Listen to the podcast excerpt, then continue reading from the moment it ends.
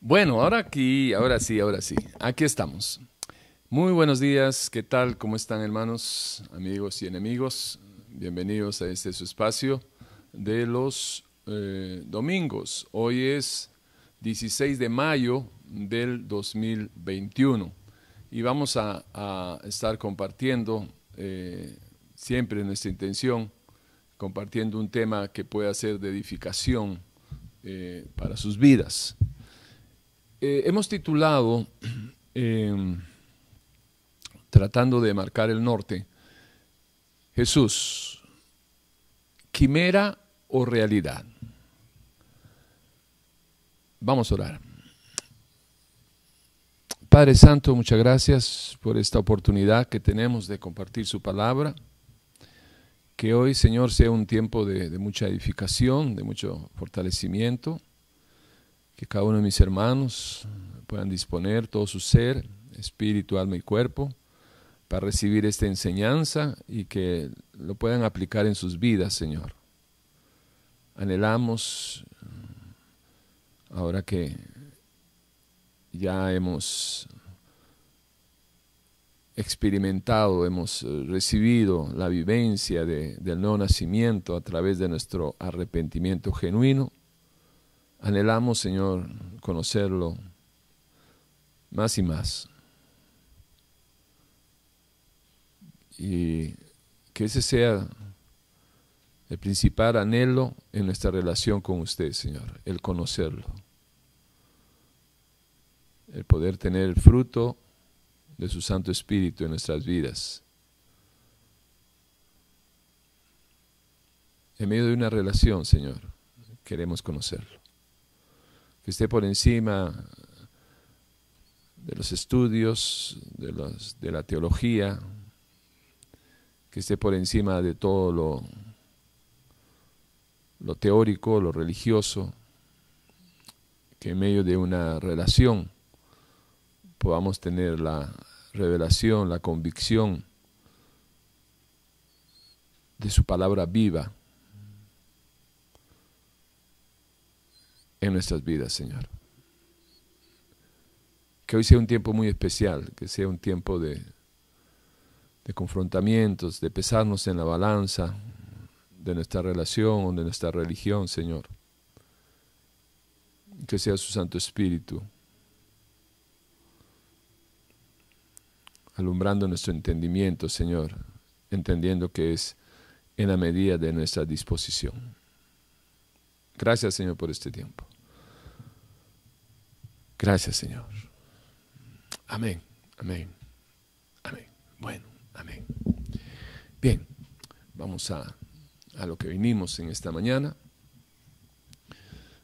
Eh, he preparado un, material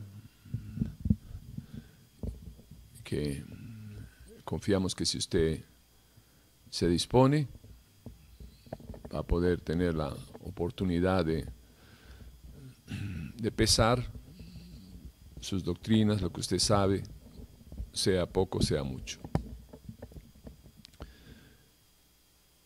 Jesús, quimera o realidad. Lo que nosotros eh, sabemos, lo que o el mundo sabe, el mundo que le interese saber algo de Jesús. Lo que se sabe acerca de su nacimiento, de su vida, sus milagros, de la forma que murió y sobre todo de su resurrección. Lo que sabemos de él, indefectiblemente, es muy fiable, creíble, bastante creíble, porque es muy coherente, porque las evidencias internas y externas de las Sagradas Escrituras, habiéndolo señalado en las profecías mesiánicas, lo que se conoce como la profecía mesiánicas.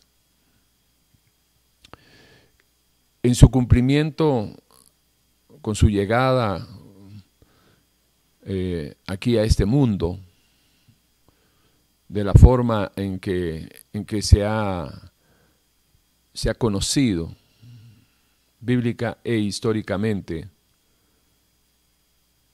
a la persona de Jesucristo y sobre todo la vida de Jesús aquí en la tierra, eh,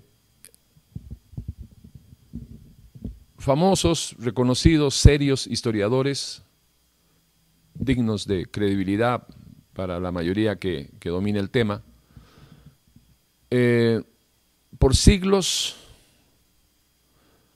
han pasado y han superado innumerables eh, escrutrinios, tanto de moros como de cristianos, gnósticos, agnósticos, ateos,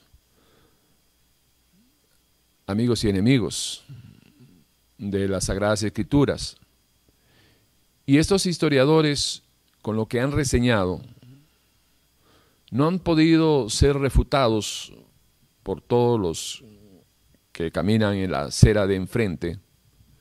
Y hasta la fecha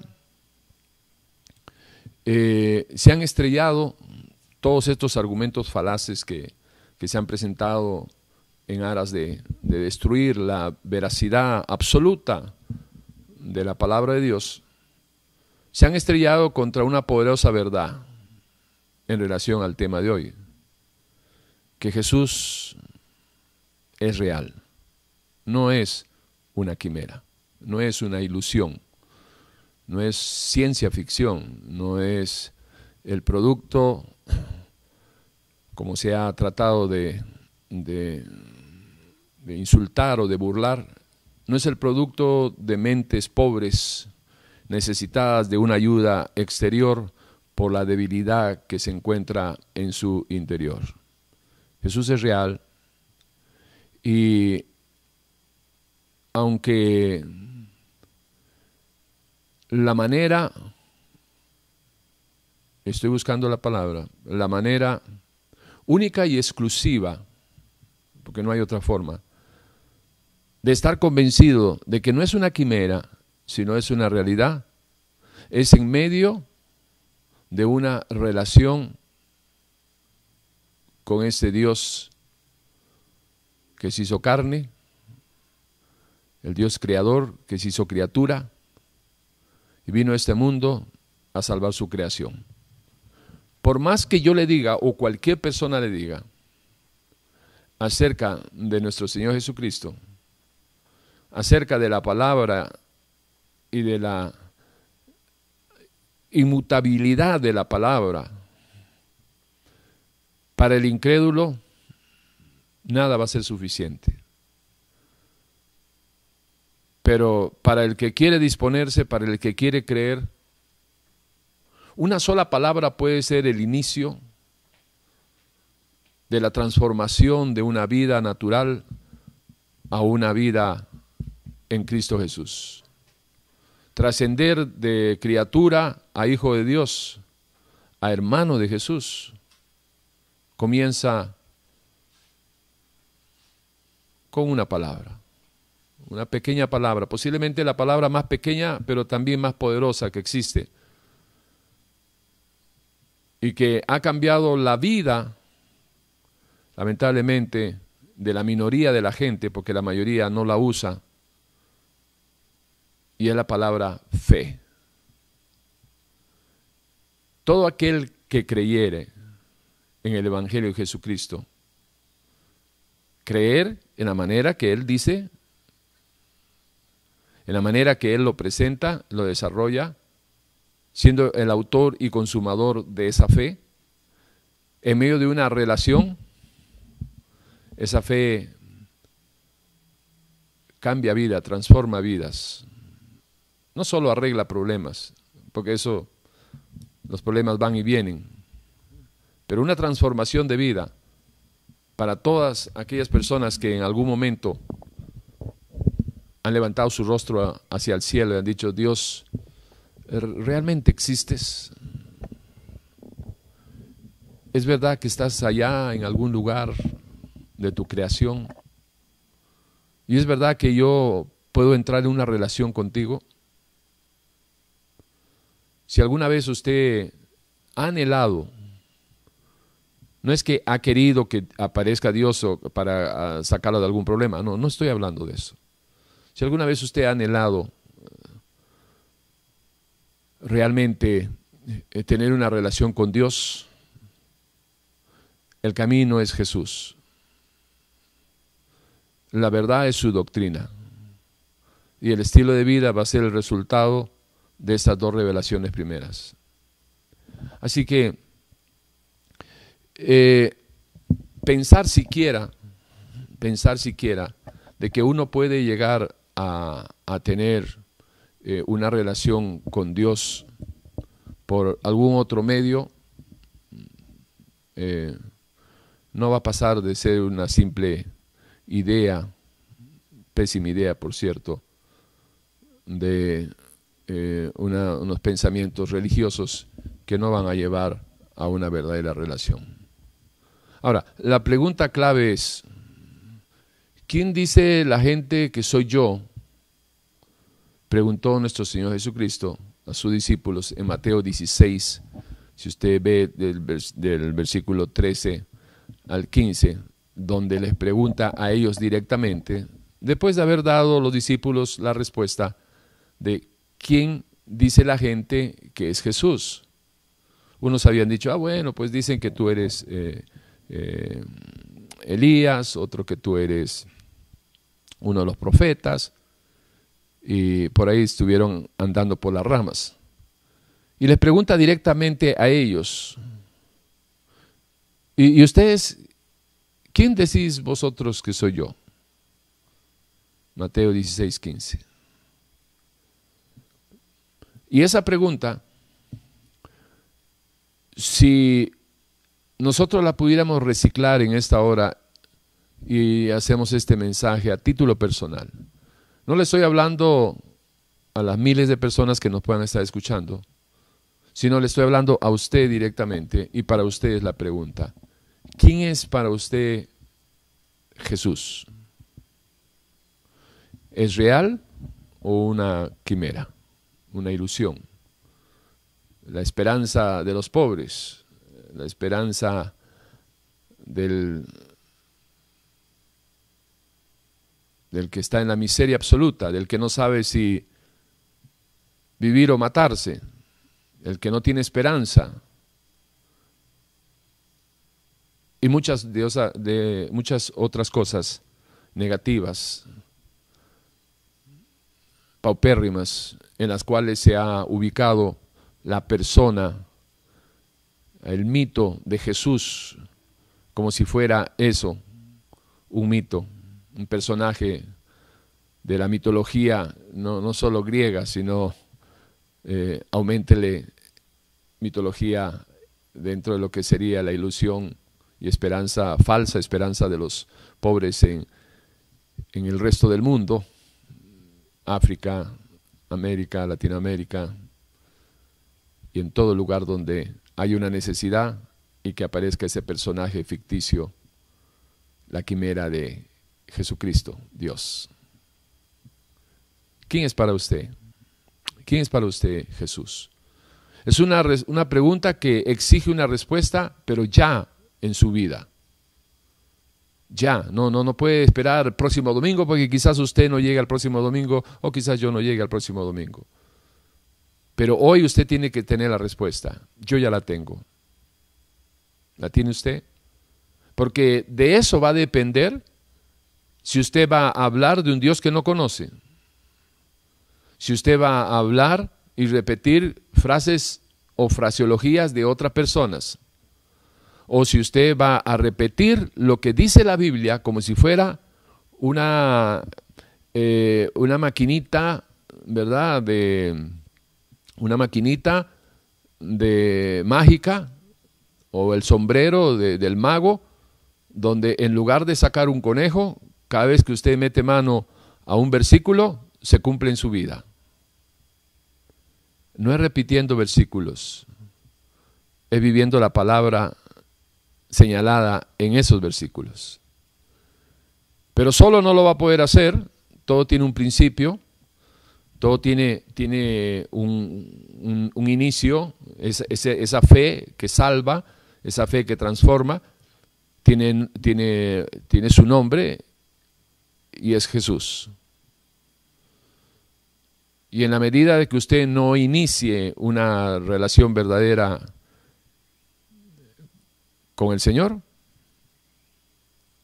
Jesús seguirá siendo para usted una quimera y no una realidad.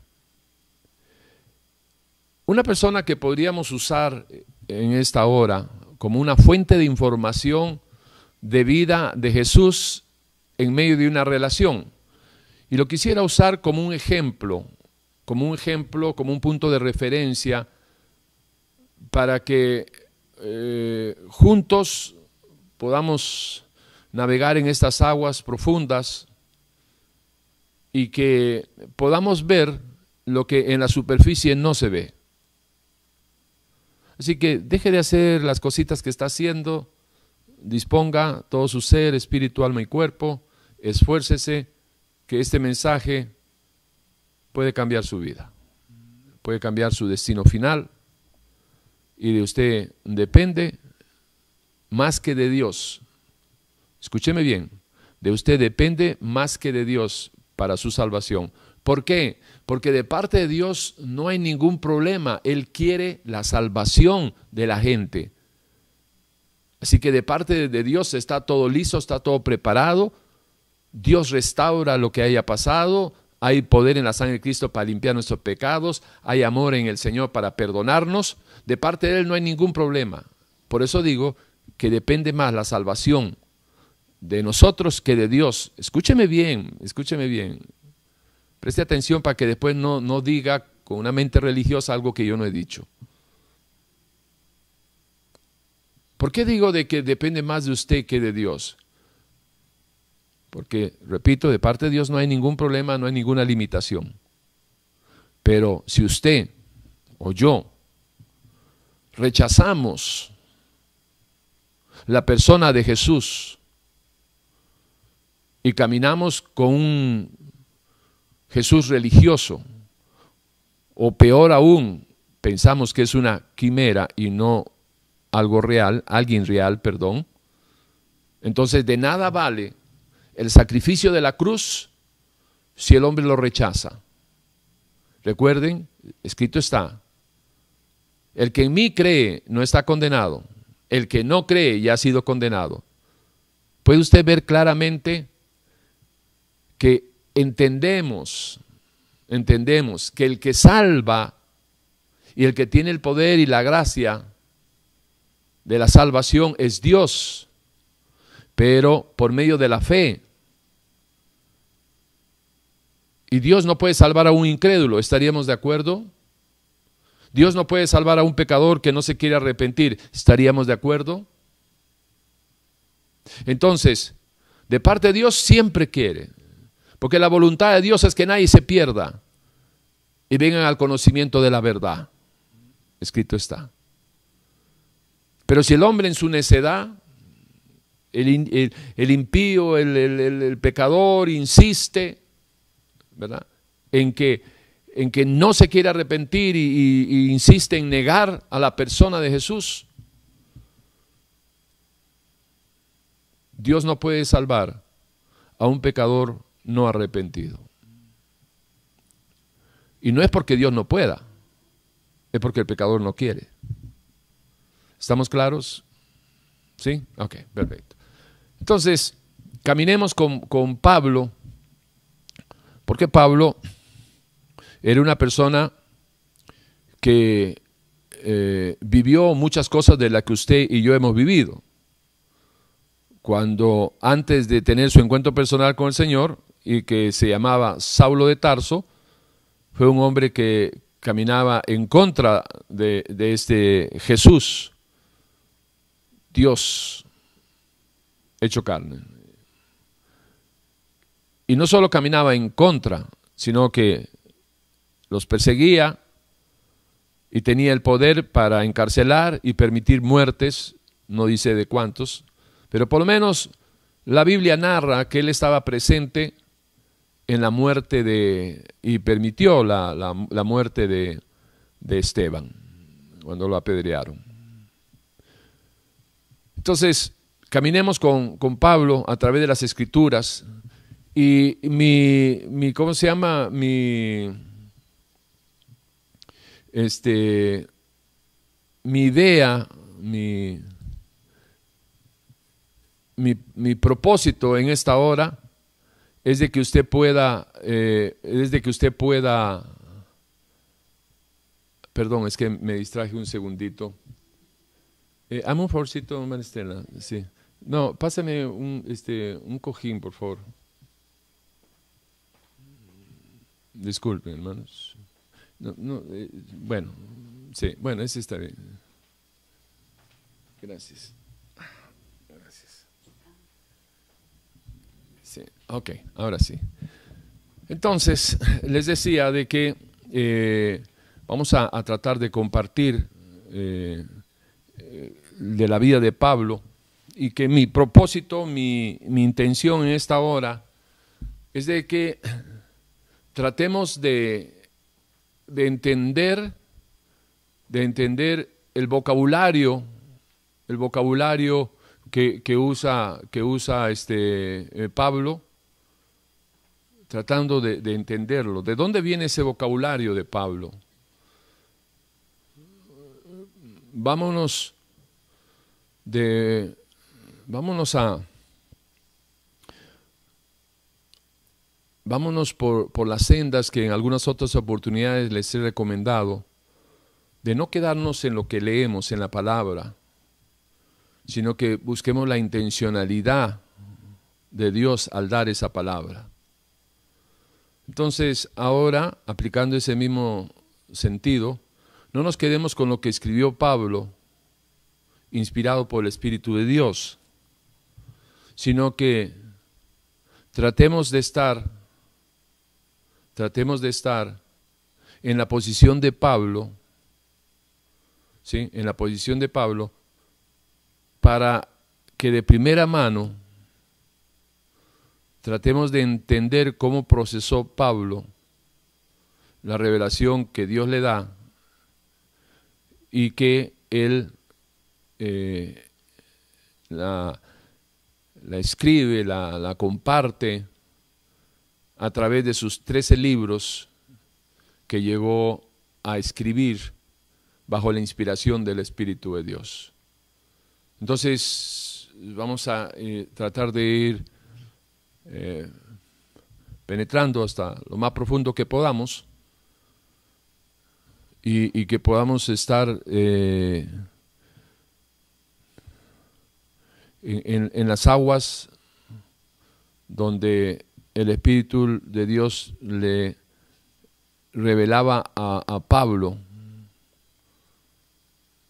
todas las cosas tremendas, todas las cosas tremendas que Pablo hablaba y que Pedro, Pedro decía de que eran difíciles de entender y que podríamos terciar diciendo, es que Pablo hablaba lo que él veía y que Pedro no veía, porque la fuente de información que tenía Pablo sobre la línea que él caminó con, con el Señor no fue exactamente ni en tiempo ni en espacio, lo que Pedro también recibió en su relación personal con el Señor acerca de las dos cartas que el Espíritu de Dios le permitió a Pedrito eh, escribir, inspirado por, por su espíritu, obviamente. ¿Estamos? ¿Lo hacemos juntos? ¿Nos vamos? Bien, ¿quién era Pablo? Pablo era del linaje de Benjamín y tenía ascendencia hebrea. Eso lo encuentra usted en Filipenses capítulo 3, versículos 5 y 6. Pero Pablo nunca conoció a Jesús caminando por esas tierras, predicando las buenas nuevas de salvación. Pablo nunca lo conoció. Pablo nunca, nunca vio los milagros del Señor. Pablo tampoco vio a Jesús sanando enfermos, echando fuera demonios, ni resucitando muertos. Pero Pablo tuvo su encuentro personal con Jesucristo. Mucha gente tiene su encuentro con el Jesús religioso y que al final va a ser una quimera, una ilusión. Pero Pablo tuvo su encuentro personal. Camino a Damasco, precisamente tratando de, de castigar todos aquellos que seguían a los del camino, una secta que era guiada o que era dirigida por su fundador, llamémoslo así, Jesucristo, la secta de los cristianos, que por primera vez se llamó así en un lugar que se llama Antioquia. Y en el libro de Hechos, en el capítulo 9, encontramos del versículo 10 en adelante, eh, acerca de, un, de, una, de una visión que tuvo un hombre, se llamaba Ananías, y recibe el llamado de Jesús y le dice, levántate y ve a la calle que se llama derecha y busca en casa de Judas a uno llamado Saulo de Tarso, porque he aquí él ora. Y ha visto en visión a un varón llamado Ananías que entra y le pone las manos encima para que recobre la vista. Entonces Ananías respondió, Señor, he oído mucho acerca de este hombre, cuántos males ha hecho a tus santos en Jerusalén. Y aún aquí tiene autoridad de los principales sacerdotes para prender a todos los que invocan tu nombre. O sea, él no entendía lo que pasaba. Él, sabía la historia de Saulo de Tarso y la autoridad que tenía este hombre. Pero lo que no sabía es de que en un tiempo muy cercano, este hombre con cartas en la mano, camino a Damasco, tiene su encuentro personal, personal, con Jesucristo. Y yendo a, seguir sus propósitos, sus planes, se le aparece, dice, se iluminó el camino y él cayendo a tierra escucha una voz que le dice, Saulo, Saulo, ¿por qué me persigues? Y dice que Pablo eh, perdón, Saulo le responde, Señor, ¿quién eres? Dice, yo soy Jesús, a quien tú persigues. Imagínense esa, experiencia, ¿no? Es que no, podemos solamente leerlo y, pasar por encima, que ahí es donde yo quiero eh, inducirlos a que aprendan a caminar así, e, escudriñar es mucho más que buscarle la raíz etimológica de la palabra. Es tratar de entender, de, vivir, de tratar de, leerlo en primera persona. Es decir, leer en primera persona este pasaje que estamos hablando de Saulo de Tarso sería yo ponerme en lugar de Saulo y, imaginarme que yo en mis delitos y mis pecados por 35 años caminando mal y no solo apartado de Dios, sino en contra de Dios. Un día también me encontré con el Señor y en medio de, todas mis, mis, ah, todas mis noches oscuras y días nublados, apareció el Señor, me confrontó en este caso con su palabra, acepté su, su, su, existencia real, que no era una quimera, sino que, que realmente existía, pero no lo conocía.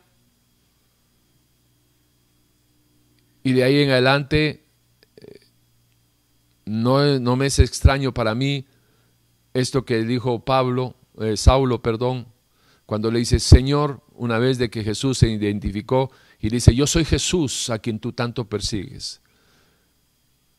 Y Saulo perseguía a los, de, a los cristianos.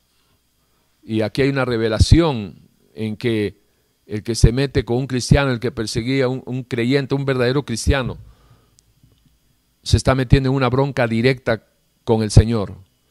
La, la fusión que hay entre entre el cristiano, estoy hablando de verdaderos cristianos, estoy hablando de religiosos, entre el cristiano, el Hijo de Dios, y Dios es tal que el Señor agarra y dice, Pablo, Saulo, ¿por qué me persigues? El otro habrá dicho, pero yo solo estoy persiguiendo cristianos. No, no, a mí me estás persiguiendo. ¿Tú a quién estás persiguiendo? a los cristianos, a, los que están allá en la iglesia. Sí, pues a mí me estás persiguiendo. Yo soy con quien tú vienes con las cartas en la mano, Saulo. Tú me estás atacando a mí, me estás buscando a mí. Porque los que me han aceptado, unos son conmigo. Claro, todo esto lo entendemos porque dice la palabra, el que se une con el Señor, un espíritu es con Él. Pero eso lo sabemos nosotros por, por haberlo leído.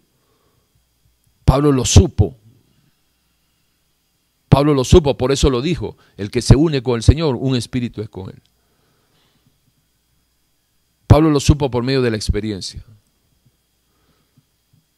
Y de ahí en adelante comienza una relación, una relación, pero ya no con Saulo de Tarso, sino con la nueva criatura, la que aceptó al Señor y le dijo, Señor, ¿qué quieres que yo haga.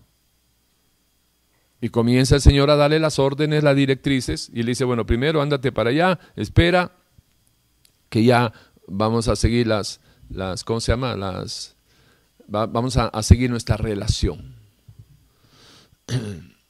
Y el Señor le dijo, para que, o sea, todo esto lo hicimos para explicar lo que no entendía Ananías. Y si usted no lee la palabra, tampoco seguro que entendía cómo, cuál era la pregunta o, el asombro de Ananías cuando dice, Señor, he oído mucho acerca de este hombre, ahora tú quieres que yo vaya cuando él ha hecho muchos males a tus santos en Jerusalén y aún tiene autoridad de los principales sacerdotes para aprender a todos los que invocan tu nombre.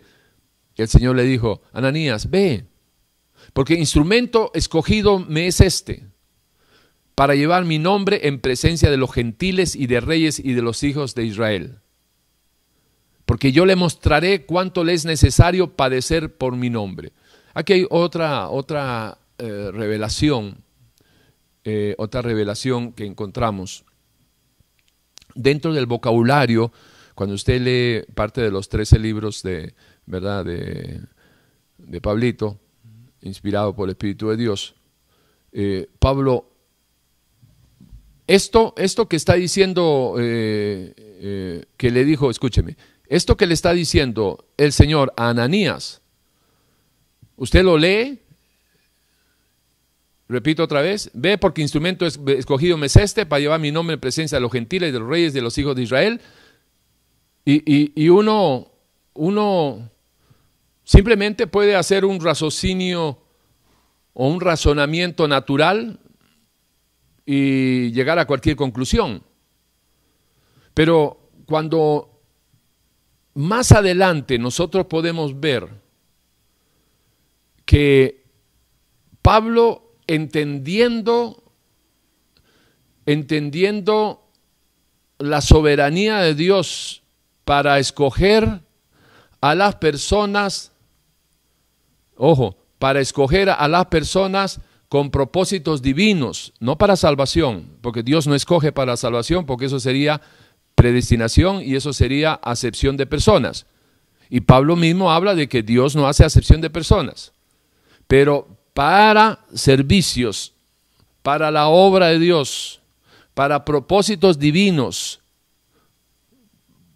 Pablo entiende esa revelación y lo menciona en Romanos, lo menciona en Corintios, acerca de, de que Dios escoge sus siervos, no a todos, no a todos, pero escoge sus siervos. ¿Sí? ¿Para qué? Para servicios especiales, con propósitos especiales. ¿Y por qué digo que no a todos? Bueno, porque más de uno se tira al agua y quiere servir a Dios, pero si no han sido eh, dentro de la omnisciencia de Dios en su preconocimiento absoluto de, los tiempos, Dios sabe quién le va a servir no le va a servir. Recuerde, esto no es predestinación, esto es conocimiento sobre quién le va a servir y quién no le va a servir. Conocimiento, preconocimiento sobre quién lo va a aceptar y quién lo va a rechazar. No es Él quien, quien designa quién se va al infierno y quién se salva. Ese es otro tema, ese es el tema de la, de la terrible predestinación, la falsa predestinación. El tema que Pablo llega a entender, y si usted lee las, las cartas de Pablo, usted va a escuchar el vocabulario, va a poder visualizar el vocabulario de Pablo sobre sus propias vivencias, sobre sus propias vivencias. Y el versículo 16 cuando dice, porque yo le mostraré cuánto le es necesario padecer, padecer por mi nombre padecer por mi nombre. Ojo, esto es un propósito divino. Es un propósito divino que Dios escoge en este caso a Pablo. ¿sí? Y, y bueno, y de ahí empieza todo un caminar que vamos a, rescatar eh, eh, en, esta, en esta hora para tratar de, de trascender de la religión a la relación porque, digamos, yo, yo no puedo dudar de usted si, si, si, para usted eh, Jesús es real o es una quimera. Eso lo sabrá usted en medio de su relación y de su vocabulario.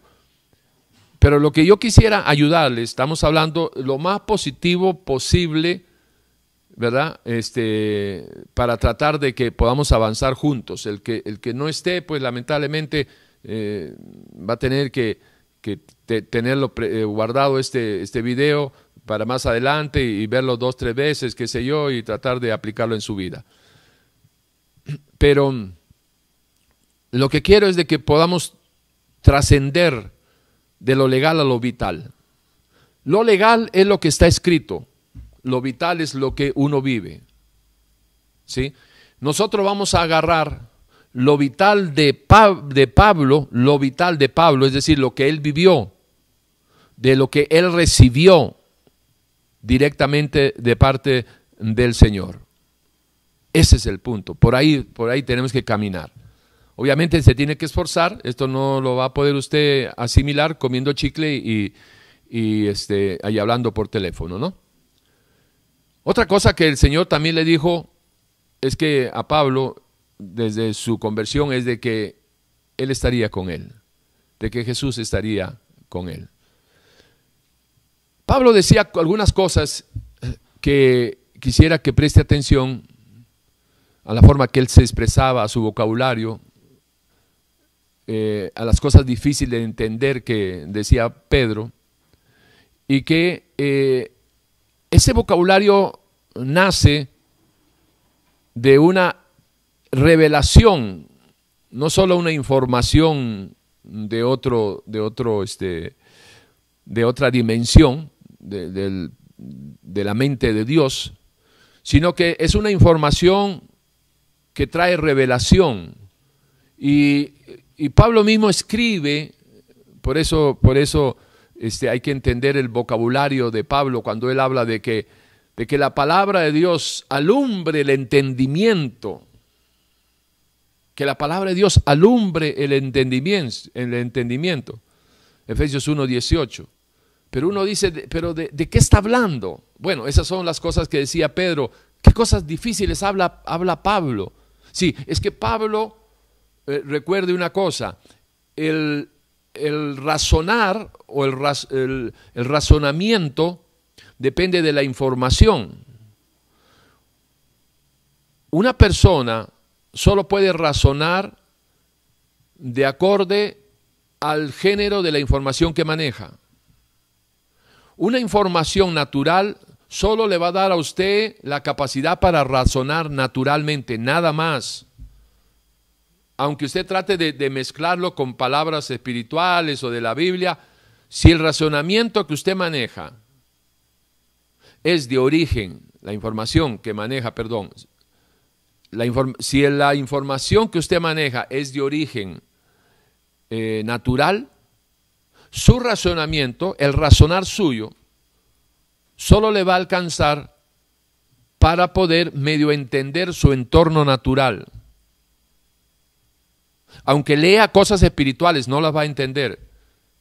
Recuerden ustedes cuando Pablo mismo, habiendo entendido eso, dice, porque el hombre natural no entiende las cosas espirituales. ¿Se acuerdan? Porque para él les parece locura, etc. Sí. Pedro hubiera dicho, pero ¿de qué estás hablando? Cosas difíciles de entender. Bueno, Pablo lo tenía claro, porque la información que él maneja o manejaba era una información de los pensamientos de Dios para que pueda razonar en la línea y en armonía con la mente de Dios. Uno no puede razonar ni pensar cristianamente, no estoy hablando de la denominación o la religión, sino uno no puede razonar como Cristo para que se cumpla lo que Pablo también en medio de la vivencia entendió de que él, él, él tenía los sentimientos del Señor, amaba lo que el Señor amaba, lloraba por lo que el Señor lloraba, eh, eh, eh, porque él tenía la información de los pensamientos de la mente del Señor. Y de la forma que usted piensa, así siente. Entonces, Pablo viviendo eso, ¿sí? En Filipenses 2.5 dice, ah, ya pues. Pero no es solamente un versículo, sino trate de entenderlo así, desde lo más profundo de sus entrañas. Y que de la nueva criatura, así que imagínense la profundidad, de las entrañas de la nueva criatura, porque el viejo joven no quiere saber nada, pero de las entrañas de la, de la nueva criatura de Pablo, no de las entrañas de Saulo. Y que él diga, ¿verdad? Haya pues en vosotros ese mismo sentir que hubo en Jesús. Pedro, si hubiera estado al lado, le hubiera dicho, pero ¿de qué está hablando Pablo? Este hombre sí que habla cosas difíciles de entender.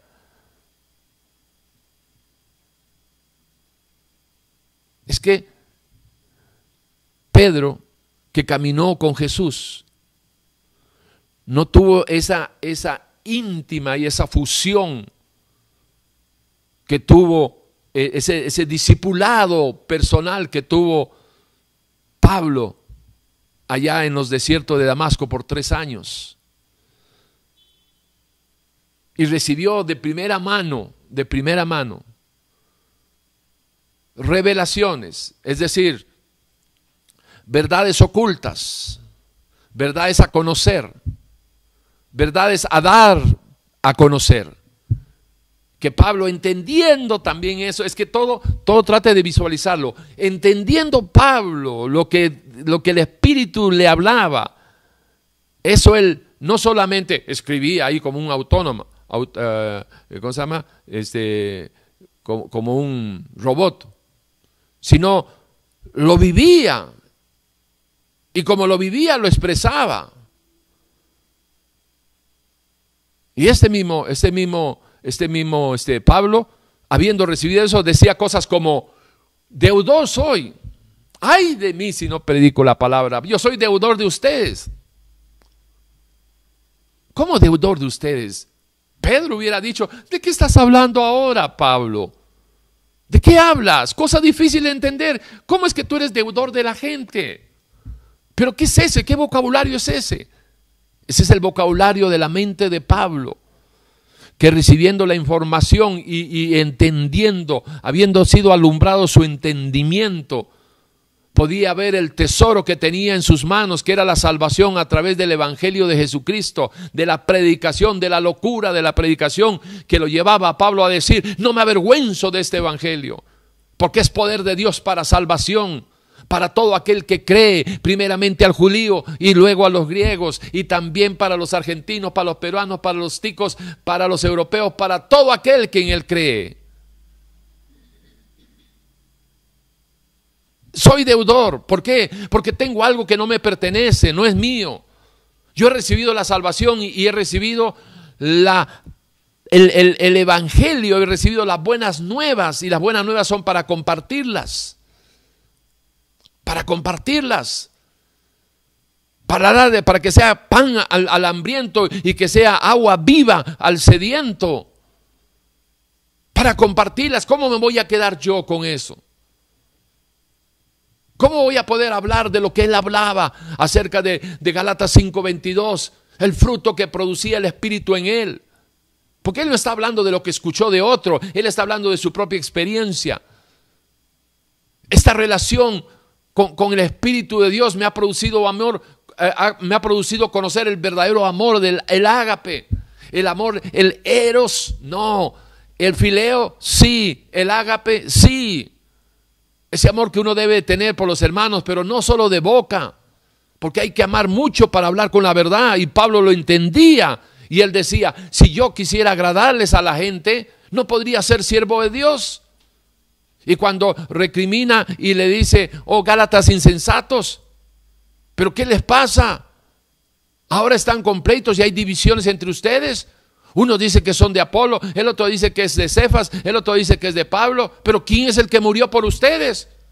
¿Se dan cuenta de que aunque hayan escuchado de Jesús y puedan estar hablando de Jesús y de la salvación de Jesús y de la fe en Jesús, también puede ser una quimera?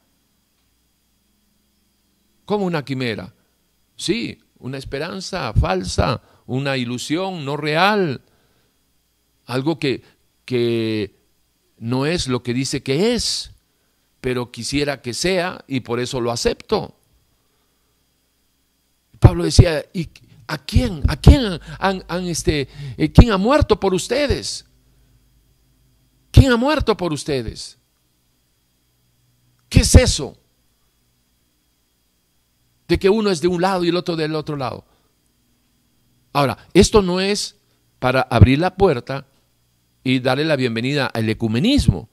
No, Pablo también entendiendo, entendiendo lo, importante que es el conocer la verdad, el vivir en la verdad, el difundir la verdad, el defender la verdad, el pelear por la verdad.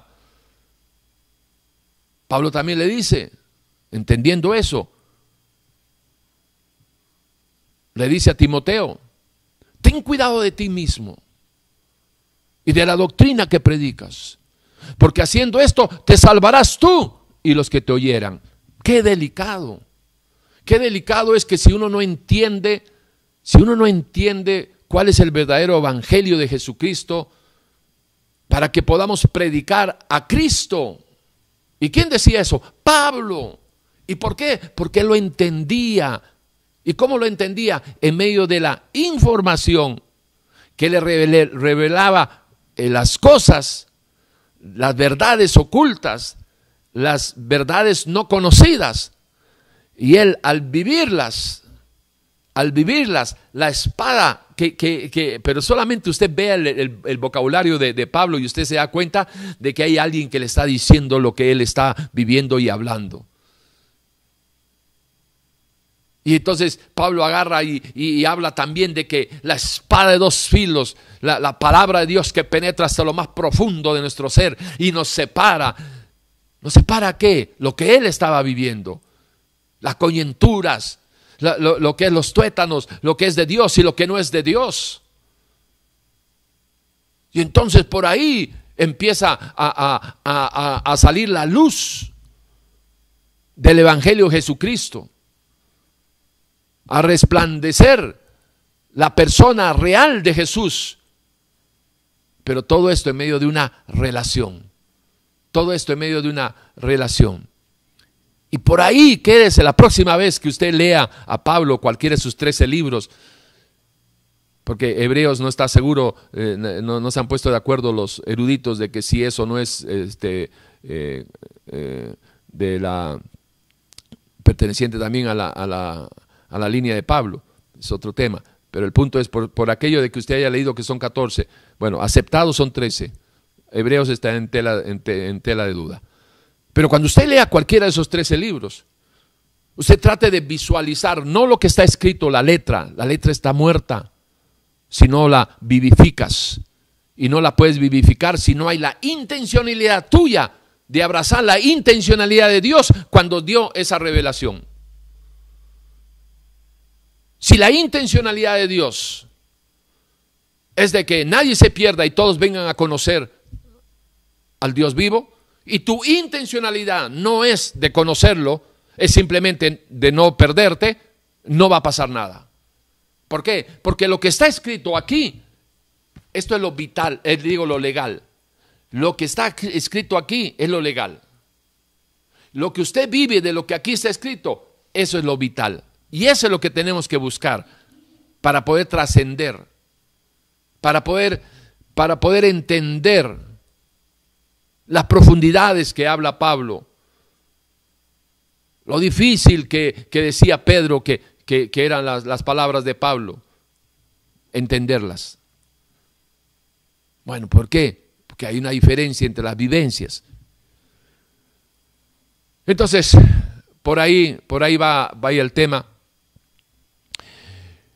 Y trataremos de seguirlos, de seguirle a Pablo en las revelaciones recibidas que hoy tenemos a nuestro alcance, las revelaciones que alumbró el entendimiento de Pablo, la tenemos a nuestro alcance porque están aquí, en estos 13 libros inspirados por la persona de Dios en la mente de Pablo, no de Saulo, de Pablo. Maneje siempre ese, ese tema eh, que, Pablo lo, entendió claramente y que lo, lo, está plasmado ahí en las escrituras. Voy a, voy a leer algunos pasajes, son las once y media. Voy a leer algunos, algunos pasajes que, eh, versículos de algunos capítulos, y de hecho con, una sana intención esta mención de las tres cosas, pasajes, versículos, capítulos, porque quisiera animarles, quisiera eh, llevarlos, inducirlos, de ninguna manera forzarlos, porque es decisión suya, a que cuando usted vaya a leer la Biblia, no solo las revelaciones que Dios le dio a Pablo, sino que cuando usted vaya a leer las escrituras, ¿sí? se ponga usted en primera persona y trate de buscar la intencionalidad de cada eh, mandamiento.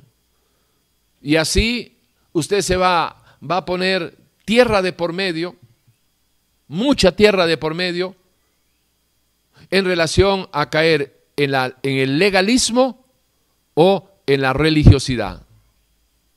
Pero para salirnos y poner tierra de por medio al legalismo y a la religiosidad, procure de hoy en adelante no ver un pasaje, un capítulo, un, eh, versículo. Trate de ver los pensamientos de Dios que quieren decir algo. Los pensamientos de Dios que quieren revelar algo, que quieren revelar la intencionalidad de Dios que quieren revelar la voluntad de Dios, que quieren revelar sus promesas condicionadas. Nunca se olvide de eso. Toda promesa de Dios está condicionada a que usted haga su parte. Si usted hace su parte, Dios hace su parte. Si usted cree, Dios lo salva, pero Dios no lo puede salvar si usted no hace su parte de creer. ¿Ok? Entonces, entienda, entienda, entienda ese, ese, esa realidad, esa realidad que usted puede vivir. Si se ubica bien en cómo escudriñar no la letra, porque lo máximo que cuando uno escudriña la, la, la, cuando uno escudriña la letra, vas a llegar a la raíz eh, epistológica de la de esa letra, de esa palabra, nada más. Pero cuando tú escudriñas la intencionalidad de esa palabra, lo que te espera es la revelación de la intencionalidad de Dios. Bien, vamos a ver. Tratemos de, hacerlo, de, vivirlo juntos aquí entre nosotros. Son las once y media, una horita que lo hagamos puede ser, puede cambiar totalmente tu, vida religiosa por una vida de relación, quitándote al Jesús quimera y eh, entrando en un proceso con el Jesús real. Dice Pablo, habiendo entendido, habiendo entendido lo que está viviendo, por la revelación que le está dando el Espíritu Santo en ese momento. Nosotros leemos lo que él ya vivió, pero él estaba escribiendo cuando lo estaba viviendo. Y lo está compartiendo las revelaciones, entienda ese también, ese propósito, obviamente porque para eso Dios le dio las revelaciones, no para él, sino para que quede plasmado, para, para darle la oportunidad a todo aquel que en él crea, en Jesús, en el Evangelio, que le está siendo revelado a Pablo.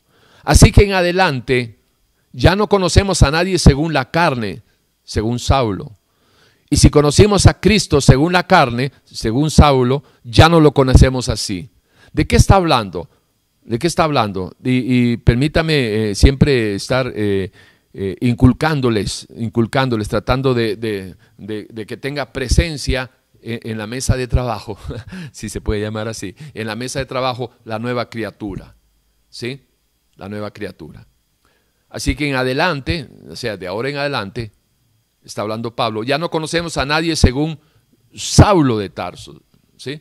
Según la carne, en general sería eh, según la, religión, según la, información eh, humana, eh, religiosa, ya no lo conocemos así. Y Pablito, como verá, él, dominaba tremendamente, lo vio tan claro aquello de despojarse del viejo Saulo, ¿no? ¿Sí? Y si conocimos a Cristo, según Pablo, según Saulo, ya no lo conocemos así, según Pablo. Y si conocimos a Cristo según Saulo, ya no le conocemos así según Pablo. Eso lo, entiende él y, y lo generaliza de esta manera. Y si conocimos a Cristo según la carne, según nuestra mente natural, ya no le conocemos así. Segunda de Corintios 5:16.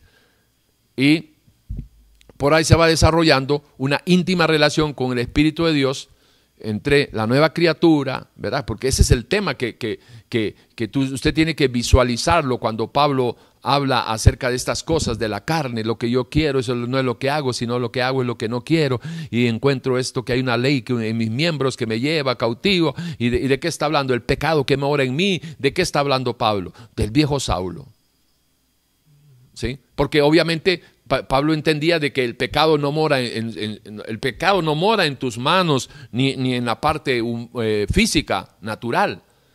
El pecado que cualquier, cualquier persona que ha nacido de nuevo, sigamos con Pablo, Pablo, habiendo sido Saulo de Tarso, siendo Pablo en la nueva criatura, él no, está, él él no tiene problemas de pecado. Cuando él habla de que el pecado que mora en mí, de Romanos capítulo 7, 14 en adelante, él está hablando, entendiendo cuál es la revelación que, él ha recibido de Dios, entendiendo de que es el viejo Saulo donde mora las cosas que desagradan a Dios, el pecado, las cosas que van en contra de Dios, el pecado. ¿Dónde dice Pablo que mora el pecado en la carne? Carne, neus, mente, en la mente, en la mente.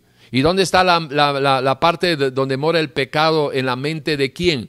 De Saulo, la nueva criatura no, porque tiene la mente de Cristo. Él mismo lo aclara y lo entiende en 1 Corintios 2.16. Entonces, ¿de qué está hablando? Está hablando de la, de, la, de la, memoria del viejo hombre, del viejo Saulo, donde están las cosas que desagradan a Dios y que posteriormente, también paralelo a eso, viene Pablo y dice, hey, Sí, recuerden esto, inspirado por el Espíritu Santo de Dios, lo entiende, le dice, recuerden, tienen que despojarse, ustedes tienen que despojarse, la orden es para la nueva criatura, despojarse del viejo hombre, del viejo a Pablo es despojarse del viejo Saulo, el cual está viciado conforme a sus deseos engañosos, que ofenden a Dios, Ahí mora el pecado que Pablo dice, el pecado que mora en mi carne. Ahora también, cuando llega el versículo 1 del capítulo 8, ¿sí? al final de ese capítulo 7, eh, perdón, al final del capítulo 7, pregunta Pablo, miserable de mí, ¿quién me podrá librar de estos pecados, de esta suciedad? ¿Quién me podrá librar? Ojo, ¿sí? Ahora, ¿de qué está hablando Pablo? Pablo no está hablando de su, de su vida, Pablo está hablando de la, de, la incomodidad, de la insatisfacción, de, lo, de lo feo que es tener, tener conciencia de la presencia del viejo, del viejo Saulo. Porque si, si en la medida de que Pablo llegó a amar a Cristo, aborreció, se aborreció él mismo al viejo Saulo. Dicho de otra manera, si tú no llegas a amar la santidad de Dios, si tú no llegas a amar a la persona de Jesús, nunca vas a aborrecer el pecado. Si tú no amas a la persona de Jesús en la nueva criatura, no lo amas, nunca vas a aborrecer al viejo hombre. Y vas a estar nadando en dos aguas, haciendo chistes vulgares, haciendo cosas, riéndote por las cosas que Dios llora, llorando por las cosas que Dios no llora. ¿Por qué? Porque el, hombre natural, el viejo hombre, no quiere saber nada, no quiere saber, ni puede, ni, ni entiende nada de las cosas de Dios, ni quiere saber nada de las cosas de Dios. Pero esto de aborrecerse a sí mismo, ¿cómo te vas a aborrecer a sí mismo? Bueno, si no entiendes que tienes la nueva criatura, aborrecerse a sí mismo es aborrecer a la parte que, tienes de tu viejo hombre, de tu vieja naturaleza. Le está diciendo a la, nueva criatura que tiene que aborrecer al viejo hombre. Pero si uno no entiende ni la, ni la presencia de la nueva criatura y el viejo hombre, y te dicen, si tú no te aborreces a ti mismo, si tú no te niegas a ti mismo, ¿Cómo me voy a negar yo a mí mismo? La nueva criatura no se puede negar a sí misma. Pero yo, Tiborcito, no me puedo negar a mí mismo. Pero sí puedo negar al viejo Tibor. Negarlo es de que no tiene participación en la toma de mis decisiones. Niéguese a, usted, a, ti mismo, niégate al viejo hombre y sígueme. Niéguese a sí, a sí mismo, niéguese todas las cosas que usted amaba y que usted quería y que usted le parecía que eran buenas y qué sé yo, niéguese y sígame. ¿Y quién va a seguir? El viejo hombre, no, es la nueva criatura. Pero la nueva criatura tiene que tomar decisiones. Tiene que tomar decisiones. Decisiones en, buscar a Dios, decisiones en, en renovar su mente, en despojarse del viejo hombre en, vestirse de la, de, la, nueva criatura creada según Dios. ¿Sí? De dejar la vida antigua y, vivir una nueva vida en Cristo Jesús, dejando de, estar maldiciendo y, siendo, este, eh, teniendo las obras de la carne, de que habla Pablo, inspirado por Espíritus de Dios, entendió perfectamente Gálatas 5:19 y habla y saca a la luz las obras de la carne, que ¿dónde están? En el viejo hombre, para los cristianos. Entonces él pone en la balanza de una, de una realidad, en la balanza de, del mercado de oportunidades. Le dice, hey, sí, mira, aquí están dos cosas, ustedes tienen que ver cómo están, de cuál de las dos fuentes están tomando. Hay una fuente eh, que, que viene de las obras de la carne, es decir, los pensamientos y las consumaciones de, tu, de tu propia naturaleza, concupiscencia, de la información natural, donde Dios no tiene nada que ver. Eso va a producir eh, eh, fornicación, adulterio, iras, contiendas, mentiras, borracheras, etcétera, etcétera, etcétera. Esas son obras de la carne, celos, etcétera. ¿Ok? Pero hay, una, hay un fruto, y note que que, la, expresión, es que el, Señor es tan perfecto, ¿verdad? La expresión que usa, la palabra que usa es precisa, es precisa para, eh, para darnos a conocer, a revelarnos que todo es a través de una relación. todo es a través de un proceso. Porque recuerde, el, el Señor usaba muchas verdades naturales, cosas naturales, las presentaba para revelar verdades espirituales. Y él hablaba, por ejemplo, de la siembra y la cosecha. Todo lo que tú siembras, tú vas a cosechar. De la misma manera, eh, ¿verdad? Este, si tú siembras para la carne, de la carne vas a cosechar. Pero si siembras para el espíritu, del espíritu vas a cosechar. Pero Pablo, ¿cómo, cómo entendió eso? Perdón, ¿cómo escribió eso? En medio de la vivencia, del conocimiento, perdón, de la vivencia, de la información que él estaba recibiendo del Espíritu de Dios, y por eso se lo, se lo enseñó a la, a la, iglesia de Gálatas y le da esa revelación. Hey, sí, no te engañes. Dios no puede ser burlado. Todo lo que tú siembras, tú vas a cosechar. Si siembras para la carne, corrupción y muerte. Si siembras para el espíritu, del espíritu segarás vida eterna. Pedro con razón dice, pero ¿de qué está hablando este hombre? Son cosas difíciles de entender. Claro, porque él no está viviendo lo que está, lo que está viviendo y recibiendo Pablo. Para nosotros es fácil de entender. Bueno, entre paréntesis, para el que quiera. Entre el conocimiento y la vivencia, tú vas a comprobar que lo que dice Pablo, inspirado por el Espíritu Santo de Dios, es verdad. Entonces, eh, viene, viene el Señor y, hablando y, utilizando a, Pablito, este, eh, por ahí, por ahí sigue, sigue el tema. Eh, Pablo, Pablo dice, dice algo que, que inspirado por Dios, lo entiende, lo procesa y lo deja bien claro en la segunda de Timoteo, en la segunda carta que le escribe a Timoteo 3:16. Y le dice esta verdad, que sea, todo, todo, es, todo es importante, pero, pero vaya tratando de asimilar. Toda la escritura es inspirada por Dios. ¿Por qué dice eso él? Porque bueno, porque él está entendiendo que lo que él está hablando, lo que él está hablando es una revelación. Es una revelación. Usted pregúntele a cualquiera que no haya entendido la revelación de, del, del, de la, del milagro que es tener la Biblia, la palabra de Dios. Y es todo un milagro. ¿Por qué es un milagro la Biblia? La Biblia es un milagro primeramente por su origen, por su naturaleza. Viene de otra dimensión, viene de otro reino, a este reino. Eh, trayendo la voluntad del Dios creador a sus criaturas en otra dimensión, en otro reino. ¿Cómo no va a ser un milagro? Pero, ¿cómo lo sabemos nosotros eso? Bueno, por la convicción que te da, ojo, por la convicción que te da la vivencia de la palabra que conoces. En estos días eh, nos hicieron una, un comentario, pregunta, eh, eh, perdón, fue el, viernes, en que una persona había dicho, yo no necesito discipulados, yo no necesito, perdón, discipulado no, dijo, yo no necesito estudios, yo lo que necesito es prédicas, porque estoy cansada de los estudios.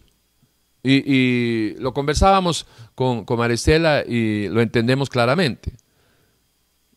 Claro, esta pobre persona, en el buen sentido de la palabra de, pobre, esta pobre persona, pobre en el sentido de que eh, tiene escasez de relación, revelación, no puede tener revelación sino de relación, etcétera, etcétera. Ok, pero esta pobre persona lo que ha hecho es expresarse sinceramente que ella eh, en estos momentos de su vida ya no está para, para, para, para crecer en el carácter de Cristo y menguar en lo que él o ella es, no sé si es hombre o mujer, pero creo que era mujer, pero ella ya no está para, para crecer, perdón, para menguar y crecer. Ella está en estos momentos con el agua en el cuello y diciendo, hey, sí, no me hablen a mí, no me hablen a mí de promesas y esto y el otro, sáquenme de aquí. Sáquenme de aquí. Lo que necesito ahorita es entender el camino para salir de la situación en la que estoy.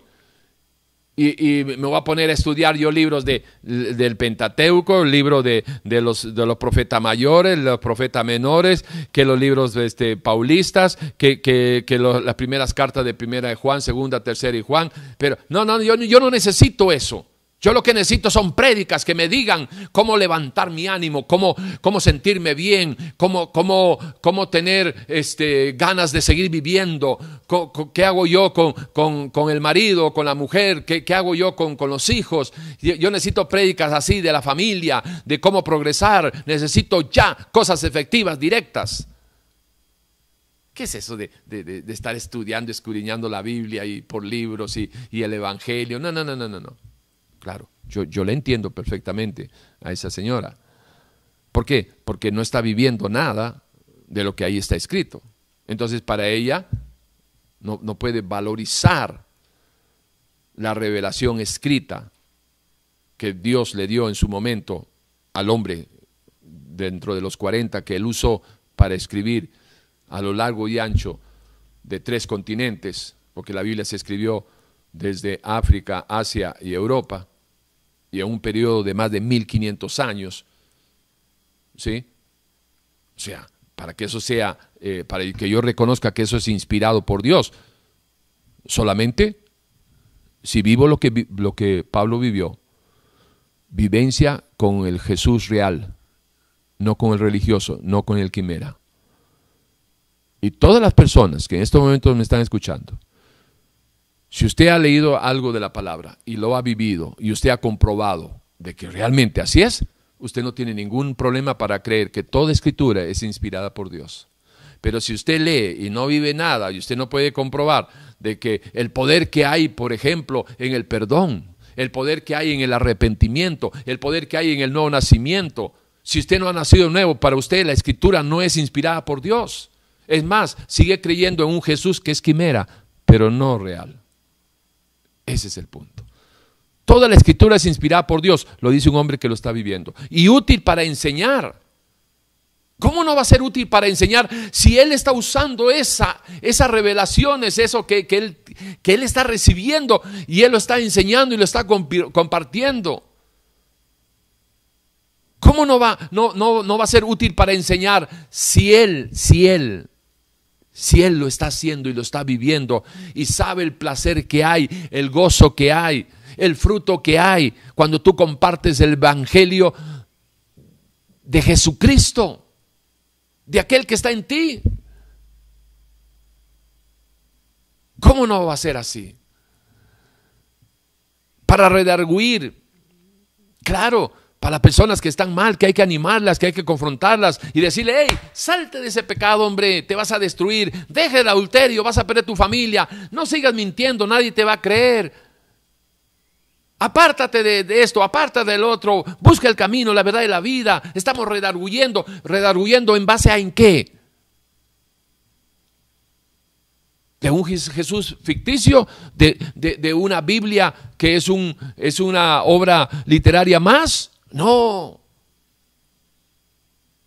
Estamos redarguyendo de lo que hemos conocido a través, en el caso nuestro, del, siglo XXI, lo que hemos conocido a través de la escritura, inspirada por Dios, escrita por Pablo, vivida por Pablo, y que es útil para enseñar, para redarguir, para corregir, para instruir en justicia ¿Qué es instruir en justicia? Instruir, guiar justicia en la voluntad de Dios.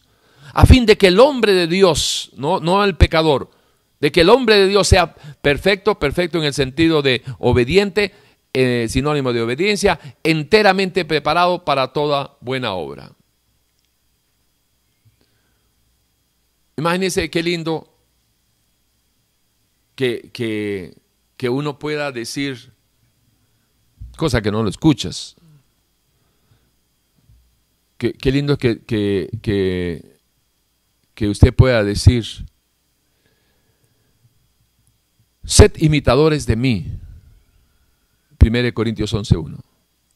Sed imitadores de mí, así como yo de Cristo. Eso, eso sería lindo que, no, no, no, quede una, una este, en, un, cuadrado ahí de verdad de púlpito y que sea solamente eh, los pastores, los líderes, ¿verdad? los que sean candidatos a que puedan este, tener esta como una, como una meta, un, propósito de vida, que alcancemos a, tener la convicción de que somos lo que dice que Dios, lo que dice Dios que nosotros somos, no porque lo dice, sino porque lo, porque, sino porque lo somos. Porque Dios puede decir que nosotros somos santos, pero si no caminamos en santidad, por el hecho de leerlo, no, no, yo no soy santo por eso. Tengo que vivirlo. Consagrado para Dios, sí, pero si yo no me consagro para Dios, ahí puede decir consagrado para Dios, pero no es para el que no se consagra. Eh, me está entendiendo de lo que es lo legal, lo que está escrito y lo vital es lo que usted trasciende a través de la obediencia al conocimiento de lo que dice Dios. Dios dice una cosa, usted la obedece, usted trasciende. Dios dice una cosa, usted no obedece, no trasciende. Lo legal se queda en lo legal. Lo legal trasciende a lo, vital cuando usted obedece. En medio de la obediencia a su palabra vienen las bendiciones. Entonces imagínese que, que, pudiéramos hacerlo extensivo a usted, hombre o mujer, padre o madre que nos está viendo en esta hora, que usted le pueda decir a, a sus hijos, sean imitadores de mí, porque yo soy imitador de Jesús. Y que ellos puedan ver en usted que de verdad es un cristiano. Ah, eso es un cristiano, eso es ser una madre cristiana. Ya, mm, no me gusta mucho la disciplina, pero, pero definitivamente quisiera hacer un paréntesis para darle un, un, un aliciente, llamémoslo así, un refrigerio para sus huesos, para sus almas, a las madres principalmente, que son cristianas y que sufren el flagelo de, de, sus hijas, de sus hijos, principalmente de sus hijas, que la tildan de, religiosa, de, la tildan de, de, de, aburrida o de cualquier peyorativo de esos. Pero la descalifican y la tratan mal, o por lo menos no le muestran el aprecio, el amor que deberían de tenerle. Y de repente usted hasta se ha sentido mal por ser cristiana, porque le han dicho que Cristo les ha separado a ustedes del amor de sus hijos. Cosa más falsa, cruel, despiadada y cobarde no puede existir. ¿Por qué? Porque el hecho de que usted no les haga la masa aguada a las hijas y el hecho de que usted no le compre los preservativos a sus hijos o no permitan que sus hijos se metan en, los cuartos de su casa, de la casa suya, mujer cristiana, padres cristianos, y el hecho que usted no alcahueteen el pecado no significa que ustedes están este, eh, descalificados como padres. Al contrario, déjeme decirle de que en la memoria de los chicos o de sus hijas, cuando ya le toque el turno partir a usted, que el orden de Dios más o menos es así, los padres no morimos primero que los hijos, y como hijos estamos este, preparados, no sé cómo, pero estamos preparados para llorar por lo menos un par de lágrimas por, por los padres que se fueron, pero ningún padre está preparado para llorar por el hijo que se muera. En todo caso, déjeme decirle de que aunque su hija no se lo reconozca, aunque no se lo reconozca, de seguro que su hija cuando vea que sus amigas tienen madres que meten hombres un día sí, un día no, diferentes hombres a la casa y que salen y que toman y que, que fuman y, que son, son una, unas almitas desubicadas, ¿sí? pero desubicadas con la moral de Dios, porque para la moral de este mundo están bien. Pero en el fondo, su hija, cuando la compare a usted con la mamá de sus amigas que andan ahí loqueando y viendo a ver a quién se levantan en los karaokes y en las fiestas, déjeme decirle, cuando la comparen, en el fondo van a decir, que dicha que mi mamá no es así.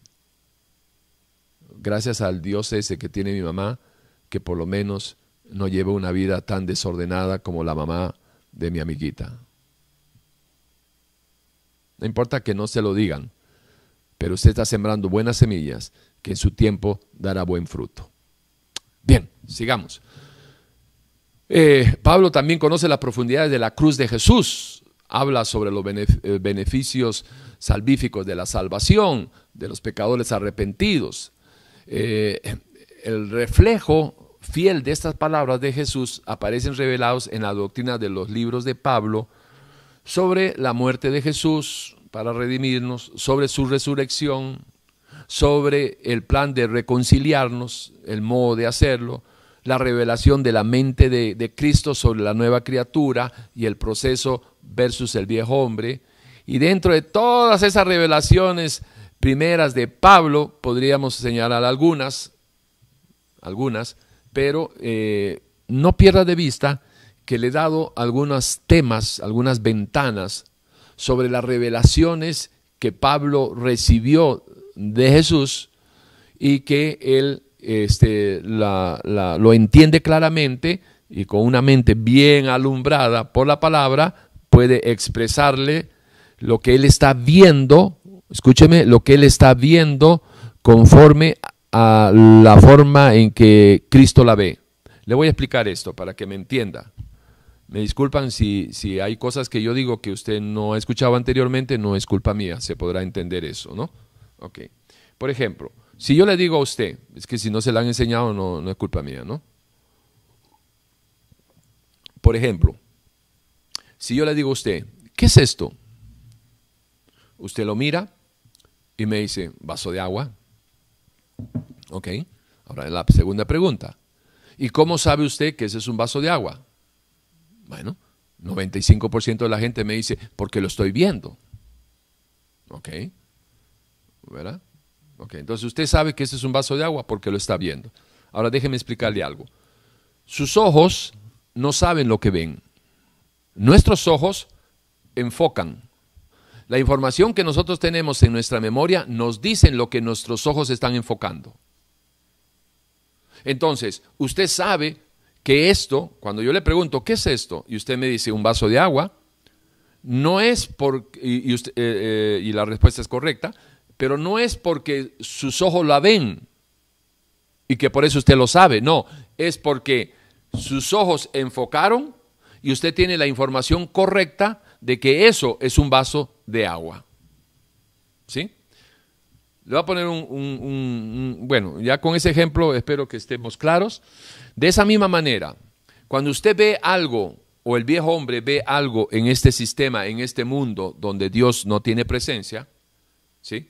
En una mente donde Dios no tiene presencia, donde la moral de Dios no tiene cabida, cuando esa persona ve las cosas de este sistema, eso se llama cosmovisión, es decir, ver las cosas como el mundo las ve. Entonces, pasa una mujer, el hombre sin Dios, mira a la mujer, la enfoca, la información que tiene en su, en su mente le dice todas las cosas que él ha recibido de información dentro del plano sexual, que le ha desarrollado algo que se conoce como una mente lasciviosa, producto de estar viendo escenas de sexo, pornografía, etcétera, etcétera. Eh, eso es visualmente, porque recuerde que la mente se eh, forma o deforma, en el mejor de los casos, se forma solo la nueva criatura, se deforma en el viejo hombre. Pero la mente del viejo hombre sin Dios, de la mente sin Dios, se deforma a través de los órganos sensoriales. Por lo que ve, le mete información y lo va formando. In, adentro, formación. Y por lo que oye, también le mete información por lo que escucha. Entonces, estos dos órganos, tanto lo que ve, y lo, eh, digo, la vista y el oído, son los que, los que almacenan o forman la, eh, el, carácter y la gran parte de la personalidad de, ese, de esa persona, de, esa, de ese ser. Porque recuerde que Proverbios 23, 7 dice, porque cuál es el pensamiento, me voy a poner como ejemplo, porque cuál es el pensamiento de Tibor en su mente, tal es él. De la misma manera, ¿cuál es el pensamiento suyo en su mente? Tal es usted. Usted no es lo que usted quisiera hacer. Usted es la, la, suma total de la información que usted tiene en su mente. Ahora, cuando hay una armonía positiva, es que usted tiene en su mente tanta información buena que usted quiere ser una buena persona. Entonces, esto es lo que se llama ser consecuente. Pienso de una manera y actúo de esa manera en base a la información que tengo. Pienso, siento y actúo. ¿sí? Ahora bien, si la información que usted tiene es basura, volviendo al, ejemplo de, la sexualidad y la sensualidad, ¿sí? el, Señor dice Lucas eh, Judas 19 que el sensual, el sensual en su mente, sensual en su mente, va a vivir sensualmente y lo hacen sin Dios. Hay que considerar eso muy seriamente. Pero eso es, eso es parte de la moral de Dios que muchos rechazan.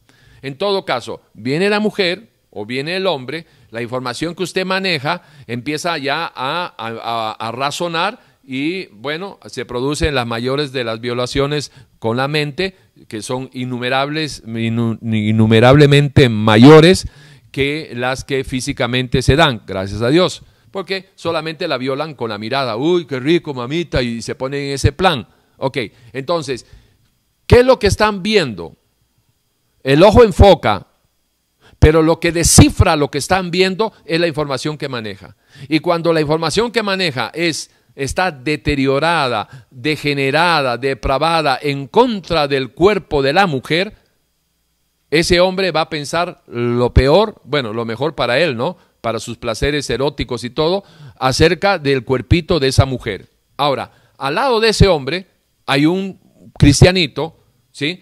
La nueva criatura, ¿verdad? renovadita la mente, centrado, no un religioso, alguien que tiene su relación con el justo, con el Jesús real y no con el Jesús quimera, porque posiblemente el quimera es el mismo que se está violando a la mujer y, y si tú le preguntas si cree en Dios, te va a decir que sí. Ok, sigamos con el verdadero cristianito, hijo de Dios, con una mente renovada. Pasa esa misma mujer que éste se la está violando con la mirada y este agarra y dice, ay Señor, Ay, si esta muchacha supiera, ya no está mirando. Si esta muchacha supiera que su cuerpito es potencial templo del Espíritu, no estaría, no estaría vistiéndose de esa manera, no estaría actuando de esa manera. Bueno, esperemos que algún día decida ella, porque Dios no lo va a hacer por ella, arrepentirse y y entrar en una relación con el Señor. Bueno. Ok, ¿me entendieron? Y están viendo la misma cosa, la misma figura, la misma mujer. ¿Y dónde está la diferencia? En la información que formó la mente de cada uno. Porque cuál es el pensamiento del hombre en su mente, tal es él. Entonces, este con una mente eh, formada por los pensamientos de Cristo, piensa como el Señor, siente como el Señor, ama como el Señor, aborrece lo que el Señor aborrece, etcétera, etcétera. Y este, con su información natural que, se formó eh, en, el, en el ámbito sensual y sexual, vénganos en tu reino todo lo que sea.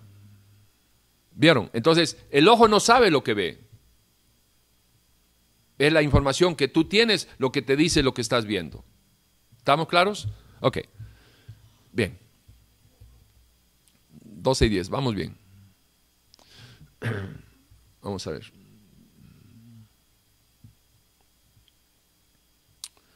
Se me movió ahí. Vamos a ver. Ok. Eh,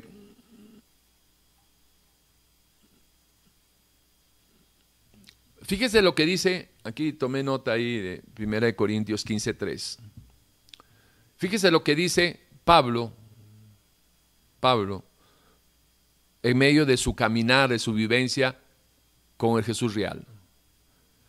Porque primeramente os he enseñado lo que asimismo recibí. Que Cristo murió por nuestros pecados conforme a las escrituras y que fue sepultado y que resucitó al tercer día conforme a las escrituras y que apareció a Cefas y después a los doce, después apareció a más de 500 hermanos a la vez, de los cuales muchos viven aún y otros ya duermen. Después apareció a Jacobo, después a todos los apóstoles y al último de todos, como un abortivo, me apareció a mí. Porque yo soy el más pequeño de los apóstoles, que no soy digno de ser llamado apóstol, porque perseguí a la iglesia. Quiero buscar, déjeme ver un segundito, quiero buscar una, una para reforzar esto de, aquí arriba. Mm, vamos a ver dónde estamos. Vamos a ver. Un segundito, hermanitos. Y ya volvemos a, a retomar.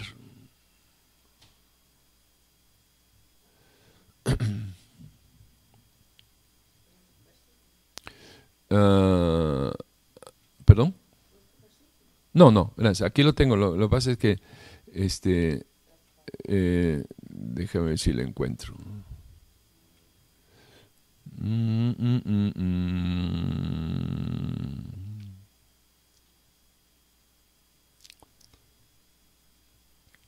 Vamos a ver, vamos a ver. Vamos a ver. Ya estamos, creo, cerca. Na, na, na, ah, ah. Ok, aquí está. Ok, escuchen esto. Gálatas 1:11.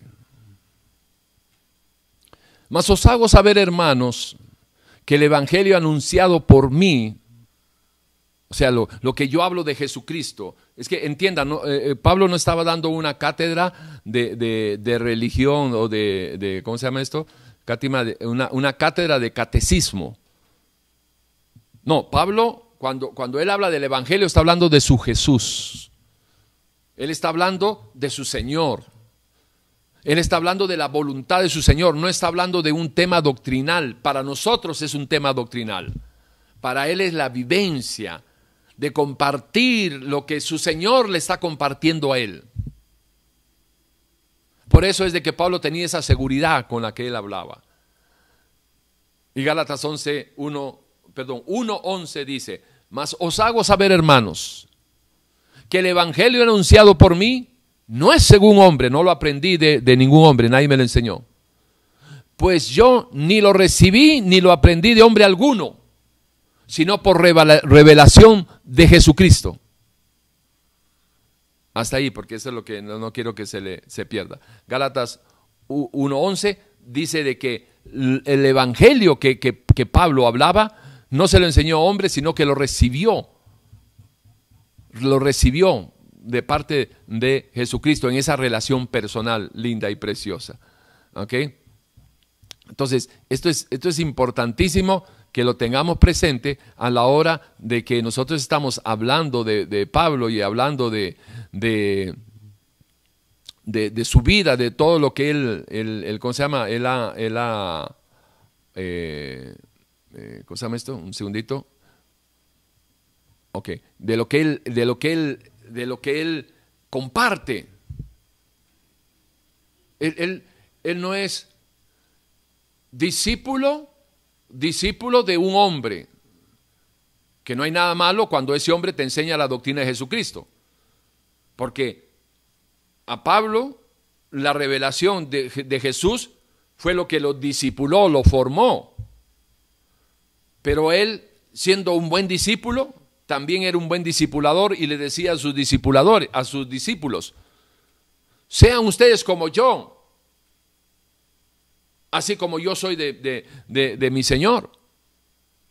Que eso es lo que debe de, de- de entender todo aquel que ha recibido la revelación de que Jesucristo es real y no quimera.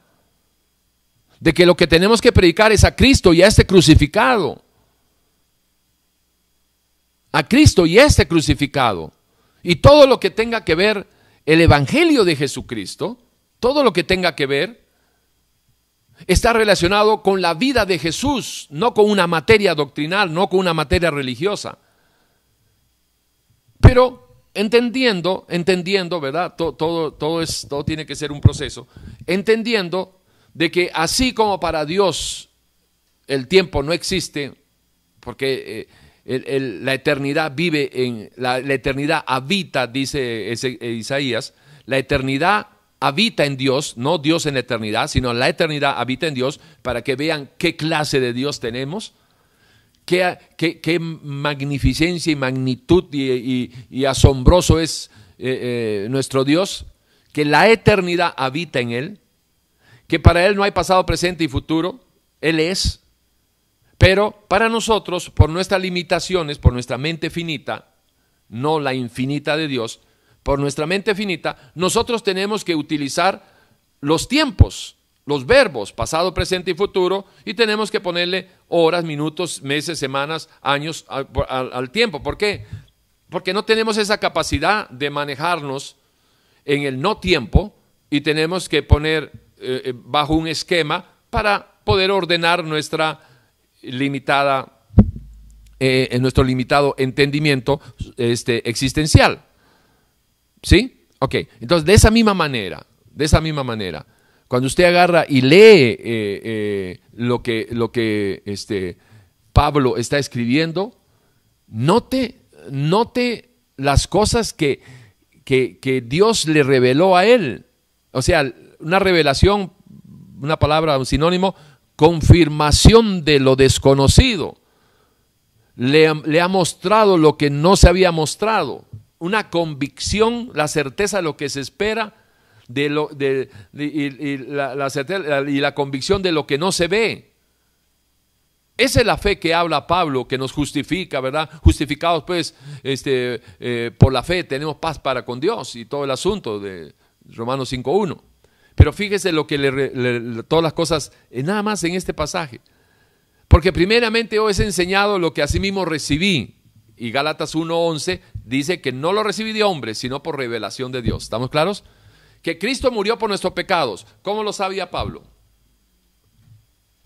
La convicción de que Dios le dijo, mira, sí, yo he muerto por los, por los pecados de, la humanidad. Si realmente me aceptan y, y se arrepienten, yo tengo en mis manos la redención de todos los pecados.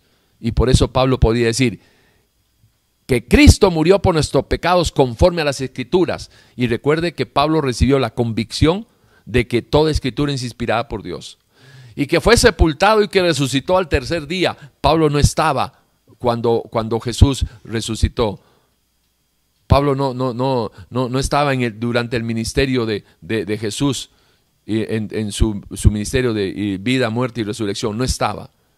Pero, pero, Pablo no escribe 1 Corintios capítulo 15, versículo 4, que fue sepultado y resucitado el tercer día.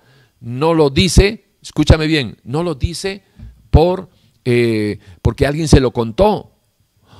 Es más, no lo dice porque eh, lo, lo, dice las escrituras y que fue sepultado y que resucitó al tercer día conforme a las escrituras. Conforme a las escrituras nos lo está diciendo a nosotros para que tengamos un punto de, ancla de nuestra fe. Pero para él no es la convicción de que Jesús resucitó a los, los al tercer día porque lo ha leído en las escrituras. Eso lo está diciendo él, ¿verdad? Inspirado por Dios para nosotros que no hemos tenido la, la experiencia, que no hemos tenido la experiencia que tuvo Pablo con el Cristo resucitado. Pablo creía en que Jesús resucitó al tercer día, no porque lo decía las escrituras, simplemente, digo simplemente, como sencillamente o solamente sería la palabra. Pablo no dijo eso porque porque las escrituras lo decían solamente, sino por la experiencia que él tuvo con, el Jesús que resucitó a los tercer días, camino a Damasco. Hay mucha gente que ha leído las escrituras y ha leído este pasaje, pero no tiene la convicción de que Cristo realmente resucitó. ¿Cómo puede probarle usted a, un incrédulo de que Jesús realmente resucitó? ¿Qué le diría? Ah, porque en las escrituras dice de que resucitó a los tercer días. Eso, eso a un incrédulo no, no, no, no le hace mella si no cree. Si no cree en las escrituras, ¿cómo le vas a poner la prueba de que Cristo resucitó? Usando las escrituras que él no cree. Se quedó sin argumentos. ¿Cómo podría usted probar de que Cristo realmente resucitó? Pocos argumentos, ¿verdad? Porque si quitamos la, la, ¿cómo se llama? Todo lo que se escribe acerca de la resurrección de Jesús, ¿qué argumento tenemos nosotros para probarle a un incrédulo de que Jesús resucitó? Ahora, ¿qué tal si usted le habla de la, de la inmutabilidad y de la perfecta y absoluta, inmutable verdad de la escritura. Pero para probar eso, usted le dice, mira, Si Jesús no es real y es quimera, simple quimera, y no es real, todo lo que él dijo no es real, pura ilusión. Y las promesas de Dios no son reales. Si Jesús no es real, todo lo que él habló no es real. Sus promesas no son reales. Y la promesa mayor de que yo puedo tener una vida restaurada a través del Evangelio de Jesús, que si yo me arrepiento, me perdona mis pecados, que me, que me limpia mi conciencia de, de malas obras, una conciencia cauterizada, dura, muerta, cauterizada, que ya, ya era insensible a lo bueno y a lo malo. Si Cristo no resucitó, todas las cosas que se hablan en la Biblia no es real porque vana es nuestra predicación y vana es nuestra fe, también lo decía Pablo. Pero yo te voy a probar de que Jesús es realmente quien dice que es. Porque yo creyendo en la palabra que Jesús reveló, me arrepentí, le pedí perdón y alcancé la misericordia de Dios. Y es una realidad en mi vida de que yo no hubiera cambiado si no fuera por el poder transformador de la palabra de Dios que me prometió que la sangre de Cristo me lavaba mis pecados y todas mis inmundicias y que su Santo Espíritu iba a venir en mí y iba a, poner una nueva criatura, una nueva creación. Y que Él, Él iba a producir en mí, una vez que estaba en mí, tanto el querer como para el hacer, para caminar en obediencia a a su, santa y perfecta voluntad. Si Cristo no hubiera resucitado, usted le puede decir a la gente que lo conoce, yo lo hago. Usted lo podría hacer. Si Cristo no hubiera resucitado, yo sería, seguiría siendo la misma basura de persona que fui hasta el año 91, el 28 de julio, a las 11 y 42 de la mañana. Seguiría siendo la misma basura de padre, de esposo, de hijo, la misma basura de, de persona, la misma basura, si Cristo no resucitó. Pero los que me conocen, del 28 de julio de 1991 hasta la fecha, le pueden decir, ¿tú eres cristiano? ¿Tibor es cristiano? Ya no piensa como antes, ya no actúa como antes, ya no vive como antes. Ahora habla como cristiano, se viste como cristiano, vive como cristiano. Este es uno de ellos. ¿Y qué es lo que uno está reflejando? La presencia de Dios en uno. Pablo que entendía, era, que entendía perfectamente lo que está viviendo, porque el que vive entiende lo que está leyendo. Si usted no entiende lo que está leyendo en la palabra, es porque su Jesús todavía es una quimera y no es real. Pero Pablo entendiendo eso decía, yo soy lo que soy, decía Pablo. Soy lo que soy por la gracia de Dios. Por la gracia de Dios.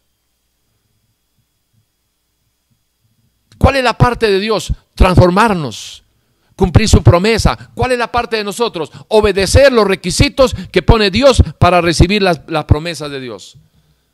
La promesa de la salvación está sujeta a uno. Si tú creyeras, no estás condenado la promesa de la salvación, que ahí es como donde comienza toda la, la relación.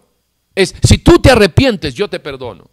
Si tú creyeras con tu mente y confesaras con tu boca que Jesús es el Señor, si tú hicieras eso, serás salvo. Porque todo aquel que confiesa que Jesús es el Señor, Pablo lo sabía perfectamente, nunca será avergonzado. Pero yo no me puedo apropiar de ese, ese pasaje yo no me puedo apropiar de ese versículo, yo no me puedo apropiar de ese capítulo si no entiendo que eso es un pensamiento de Dios expresado a través de la, de, la revelación que le dio a Pablo. Y Pablo viviéndolo, entendiéndolo, alumbrando su entendimiento, la vivencia alumbra el entendimiento. La letra por sí sola mata. La palabra viva y eficaz es la que tú vives, no la que tú lees. Pero si lo que lees lo vives, entonces entenderías que la letra mata y la palabra vivifica. La letra mata, el espíritu vivifica. ¿Qué vivifica el espíritu? La letra que vives, la palabra que vives. Y cuando es una convicción en ti, es una verdad. Y cuando es una verdad, entonces vas a poder decir, como decía Pablo, no me avergüenzo del Evangelio, porque es poder de Dios para salvación de todo aquel que en él crea. Note, ahí está la promesa. El poder del Evangelio para salvación es para todo aquel que en Él crea. Ahí está la condición. ¿Te dan cuenta? Si tú quieres, Dios hace. Si tú no quieres, Dios no hace. ¿Y por qué no lo hace? Por su soberanía. Porque en su soberanía Él estableció la forma, el camino, cómo íbamos a ser salvos. Por fe, por creer. Y eso es del hombre. ¿Y cuál es el, don cuando habla de Efesios 2.8, porque tenemos que la gracia, porque somos salvos por gracia y, es, y por medio de la fe. Y esto un don de, Dios. ¿Cuál es el don? La gracia. ¿Cuál es la parte del ser humano? El, del pecador, la fe. Porque sin fe no puede recibir a Dios. ¿O ustedes creen de que, de que un incrédulo lo va a recibir? Y por favor, no me digan que Dios es quien pone la fe. Porque si Dios es quien pone la fe, ¿para qué tantos versículos acerca de la fe en que nos motiva a creer si yo no voy a creer hasta que Dios me lo ponga? Por favor. Y ahí vamos. Bueno, este, déjeme, déjeme, este, déjeme escoger algo, porque ya son doce y media. Tengo, creo que son como ocho hojas de, de material. Eh, vamos a escoger algunos. Este, todo es importante, pero no podemos tocar todo. Eso de la, esto de la resurrección, perdón, para, para, ver si podemos avanzar un poquitito. Ok, vamos a ver si nos quedamos por aquí. Y que fue eh, sepultado y que resucitó al tercer día conforme a las escrituras. Y que apareció a Cefas y después a los doce. ¿Sí? Ahora, eso es porque se lo dijeron ellos a, a, ¿cómo se llama? Al, a, ¿Cómo se llama? Le dieron testimonio a Pablo. Después apareció a más de 500 hermanos a la vez, de los cuales muchos viven aún y otros duermen. Después apareció a Jacobo. Después a todos los apóstoles. Esos son los testimonios de los apóstoles y todos que le contaron a Pablo. Y al último de todos, como un abortivo, me apareció a mí. Me apareció a mí. Ya tiene la experiencia, eh, ya, él vuelve otra vez a, a hablar. Yo tengo la experiencia de conocerlo, yo tengo la experiencia de mi encuentro personal con el Señor. Y él reconoce, todo aquel que se encuentra con el Señor, reconoce la magnificencia de Dios y, que Él es el Dios creador y nosotros simples criaturas. Porque yo soy el más pequeño, de, eh, perdón, y al último de todos, como un abortivo, o sea, algo, alguien que, no, no lo merecía me apareció a mí porque yo soy el más pequeño de los apóstoles, que no soy digno de ser llamado apóstol porque perseguía a la iglesia.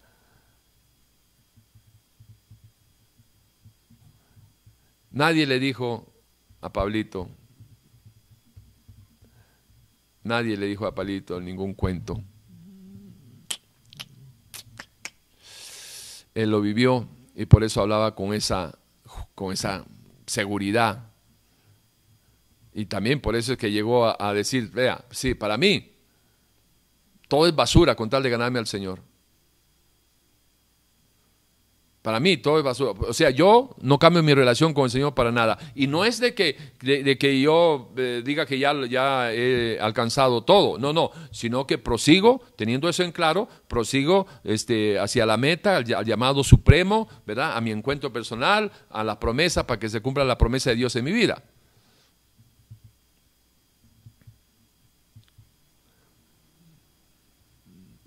Vamos a ver, estamos buscando ahí. Ay, es que todos, este, todas las cosas son para... ¿ah? Todo se puede compartir, pero es que no, si entro en uno ya no salgo de ahí. Ok, eh, vamos a ver. Bueno, terminemos con este. ¿Qué pues, capítulo 3 de Romanos, qué pues, versículo 9, somos nosotros mejores que ellos? Está hablando en, en relación con los judíos. En ninguna manera, pues ya hemos acusado a judíos y a gentiles que todos están bajo pecado. ¿Ok? Sea, eh, bajo la ley, bajo lo que está escrito, es que tratemos de, sanear un poquito el asunto. Bajo la voluntad de Dios expresada en este, los, eh, las, lo que se conoce como las leyes, como nadie podía cumplirlo y solo no podemos cumplirlos porque si fallas en uno y es igual como si fallaras en todos, ustedes ya lo saben. Entonces, eh, todos estamos bajo, bajo la sombrilla o la sombra del pecado. Como está escrito, ahora, ojo aquí por favor, versículo 10 del capítulo 3, como está escrito, no hay justo ni aún uno. Está hablando Pablo, ¿verdad? Inspirado por el Espíritu de Dios. No hay quien entienda, no hay quien busque a Dios. Todos se desviaron, aún se hicieron inútiles, no hay quien haga lo bueno, no hay ni siquiera uno. Bueno, eso es lo que dice el, Salmo 14.1, donde eh, expresa, Salmo 14.1, a eso se está refiriendo este Pablito, eh, inspirado por Dios. Dice el necio, el necio en su corazón, no hay Dios. ¿Ok? Entonces, este es el contexto. Dice el necio en su corazón, no hay Dios. Se han corrompido. ¿Ok? Hacen obras abominables. No hay quien haga el bien. Primero se presenta ¿verdad? El, salmista, por revelación también, habla acerca de, un tipo de personas, los necios, los que creen que no hay Dios, o sea, de los incrédulos. Dice el necio en su corazón, no hay Dios. Ojo, ahora, ahora está hablando, describiendo a este tipo de personas. Se han corrompido, hacen obras abominables, no hay quien haga el bien. Jehová miró desde los cielos sobre los hijos de los hombres para ver si había algún entendido que buscara a Dios. Pregunto, si esto no es un mal chiste, ¿usted cree de que si no existiera la posibilidad de que alguien haya entendido acerca del Dios creador y de, verdad del Dios del Dios real, no, no el de quimera, del Dios real. ¿Usted cree de que aquí estaría escrito una, una falacia, una, una, una, exageración, una mentira o qué cosa. Jehová miró desde los cielos sobre los hijos de los hombres para ver si había algún entendido que buscara a Dios. Sarcásticamente uno le diría, eh, pero ¿qué estás buscando? Si tú sabes que no hay nadie que te va a buscar, si es que tú no le pones en su corazón a que, te busque. O sea, ¿me, estás vacilando o, o cómo es el asunto? Aquí te hace la víctima de que estás viendo a ver en tu corazoncito benévolo, a ver si hay alguien que te busca. Pero resulta que en la predestinación tú ya has dicho ya, tú te condenas y a ti te voy a salvar. Entonces, ¿cuál es la esperanza? El que creaste para su condenación no tiene ninguna opción ni de pensar en negarte porque ya fue creado para condenado. Y el que creaste para que vida eterna no tiene en ningún momento el peligro de ser condenado porque tú lo creaste robóticamente a que eh, se vaya a salvar porque tú lo has creado para... No, ¿qué salvar? Salvar no es la palabra. Tú lo has creado para vida eterna. Así que no hay ningún peligro de que se vaya a ir a una eternidad sin Dios porque usted mismo lo, lo predestinó para eso. Entonces, ¿esto es un mal chiste o qué? No, el punto es de que una cosa es de que esté, que esté hablando de la condición del ser humano y otra cosa es de que, este, de que este, el, hombre definitivamente nadie va a buscar a Dios y que no existe ninguno bueno y que no sé qué, por aquí y por allá, y todos, si no somos robotizados, por el verdad, por el, chip que nos vaya a meter desde, desde en su soberanía, no sé desde dónde, entonces vamos a buscarlo a él, pero es porque él pone en nosotros, no porque nosotros querramos, en arrepentimiento, porque el punto está en que nadie va a buscar a Dios hasta que no se arrepienta. Y nadie se va a arrepentir hasta que no oiga la palabra, porque la fe para el arrepentirse viene por el oír y el oír la palabra de Dios. Entonces, en la medida de que quién va a creer en su nombre si no se le predica y quién va a predicar si no se les envía. Entonces, si una persona de la noche a la mañana, sin escuchar de Dios, ustedes creen de que va a ir a buscar a Jesucristo o a Dios para arrepentirse, no lo va a hacer, obviamente. Por eso es de que tiene que venir, tiene que nacer la fe que viene por el oír y el oír la palabra de Dios a través de la locura de la predicación, que es lo que está hablando Pablo. ¿Sí? Convencido de eso. Entonces, todos se han desviado, todos se desviaron, aún se han corrompido, no hay nadie que haga lo bueno, no hay ni siquiera uno. Sí, esa es la condición del ser humano. Así es. Entonces, termino con esta. Eh, creo que es importante, es importante, pero quisiera terminar yo con esta porque este, eh, usted, nadie, nadie va a tener, nadie va a tener, eh, ok, aquí estamos, con esta terminamos. Mm, un segundito. Nadie va a tener en claro lo que es el yugo desigual si no entiende este pasaje.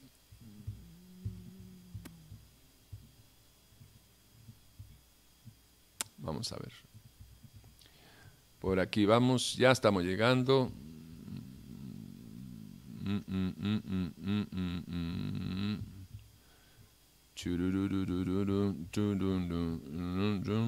Nada, que sí, que no. ok, vamos a ver. ¿Cómo están, hermanitos? Espero que hayan pasado un buen tiempo de edificación. De edificación con la palabra.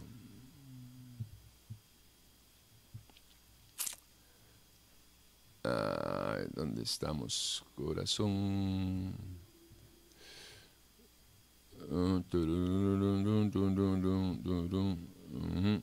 Ok. Ok. Terminamos con esta. Así que esfuércense cinco minutitos más. ¿Sí? Bueno, siete minutos más. Fíjese.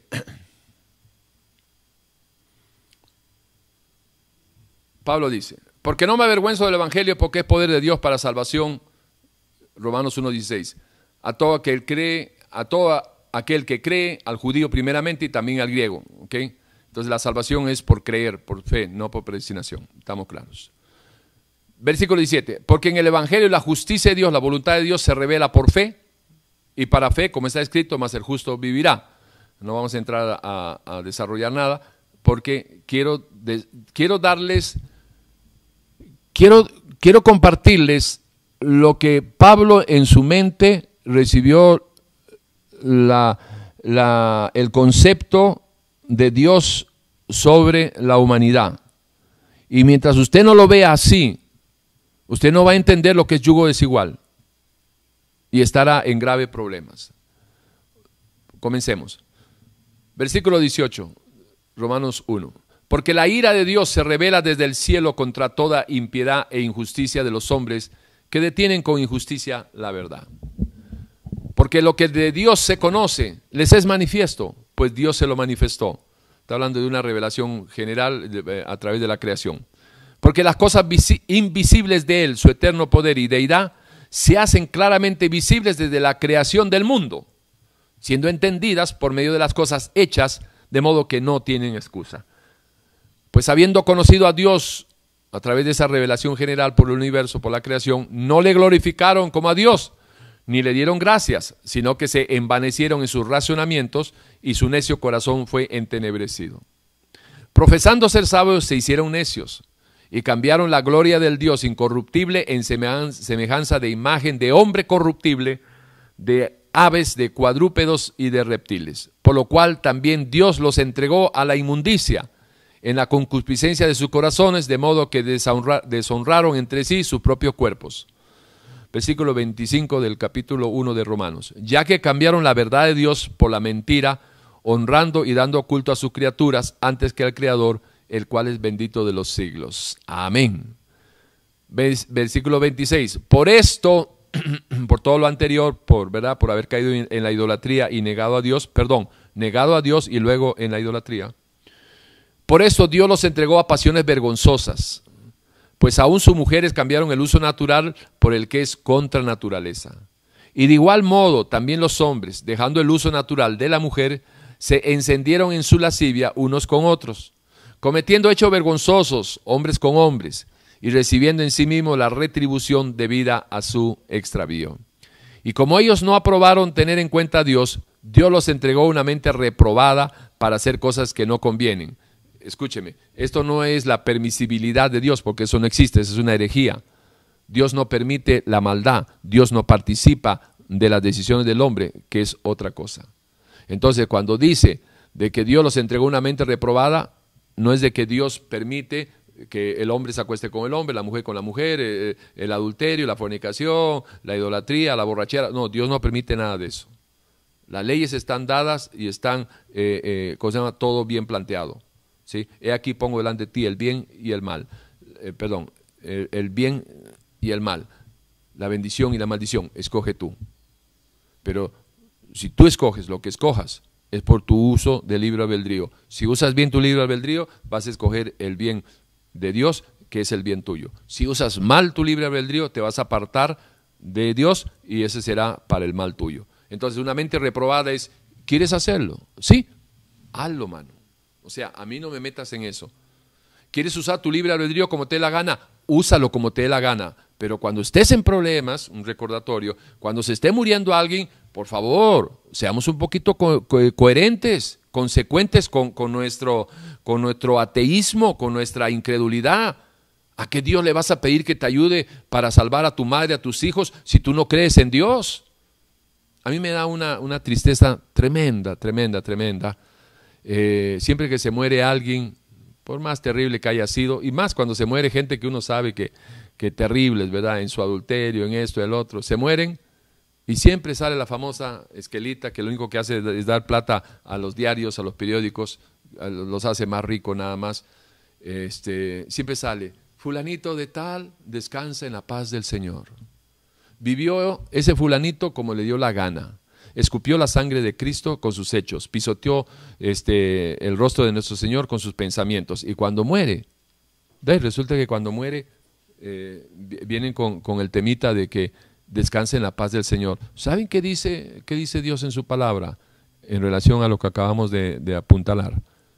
No hay paz para el impío. Y si una persona se muere en sus delitos y en sus pecados, déjeme decirle lo que dice Dios. Usted tiene que preparar su encuentro personal con el Señor allá, aquí. Aquí en lo temporal usted arregla su vida y su, su, asunto con Dios. Su estado espiritual aquí en lo temporal tiene que arreglarlo antes de salir a la eternidad. Si sales a la eternidad sin Dios, cuando llegues a la eternidad no lo vas a encontrar. Aunque te salgan ahí en el periódico de que hay una estrellita, hay un angelito más en el cielo que va a cuidar de tú. Eso es, eso es el Jesús de la quimera, no es una enseñanza, no es una doctrina del Jesús real.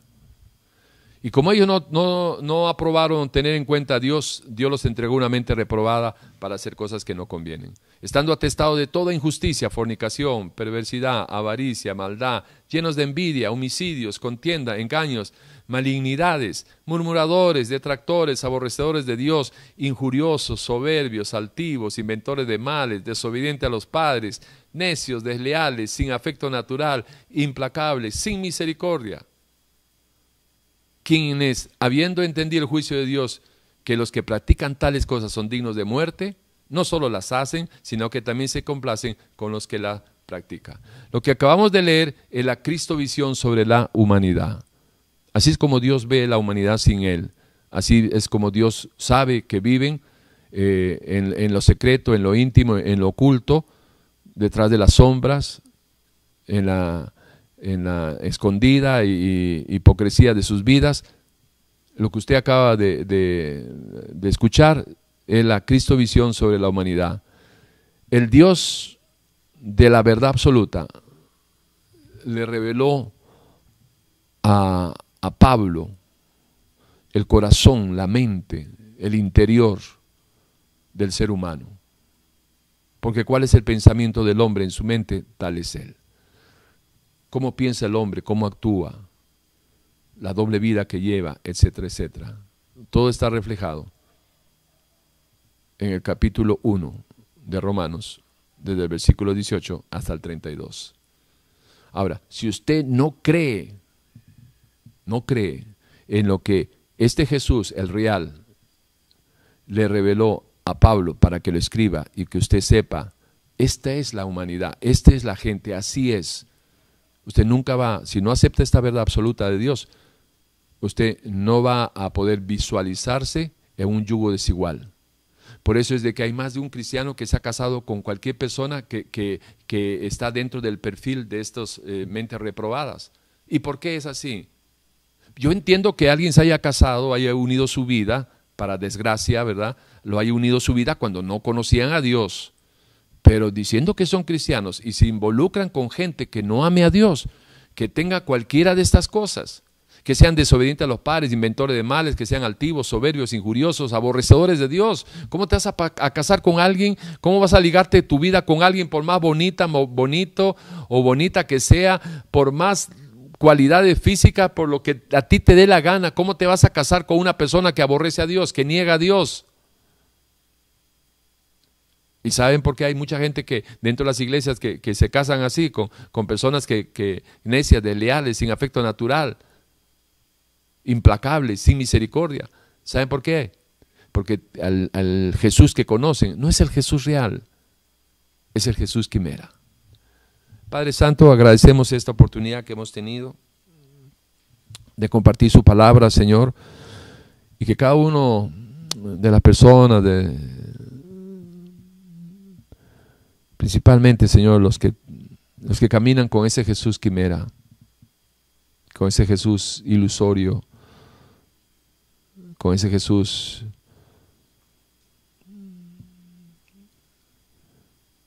que no es real, producto de, la imaginación y de la mala intención de personas que han creado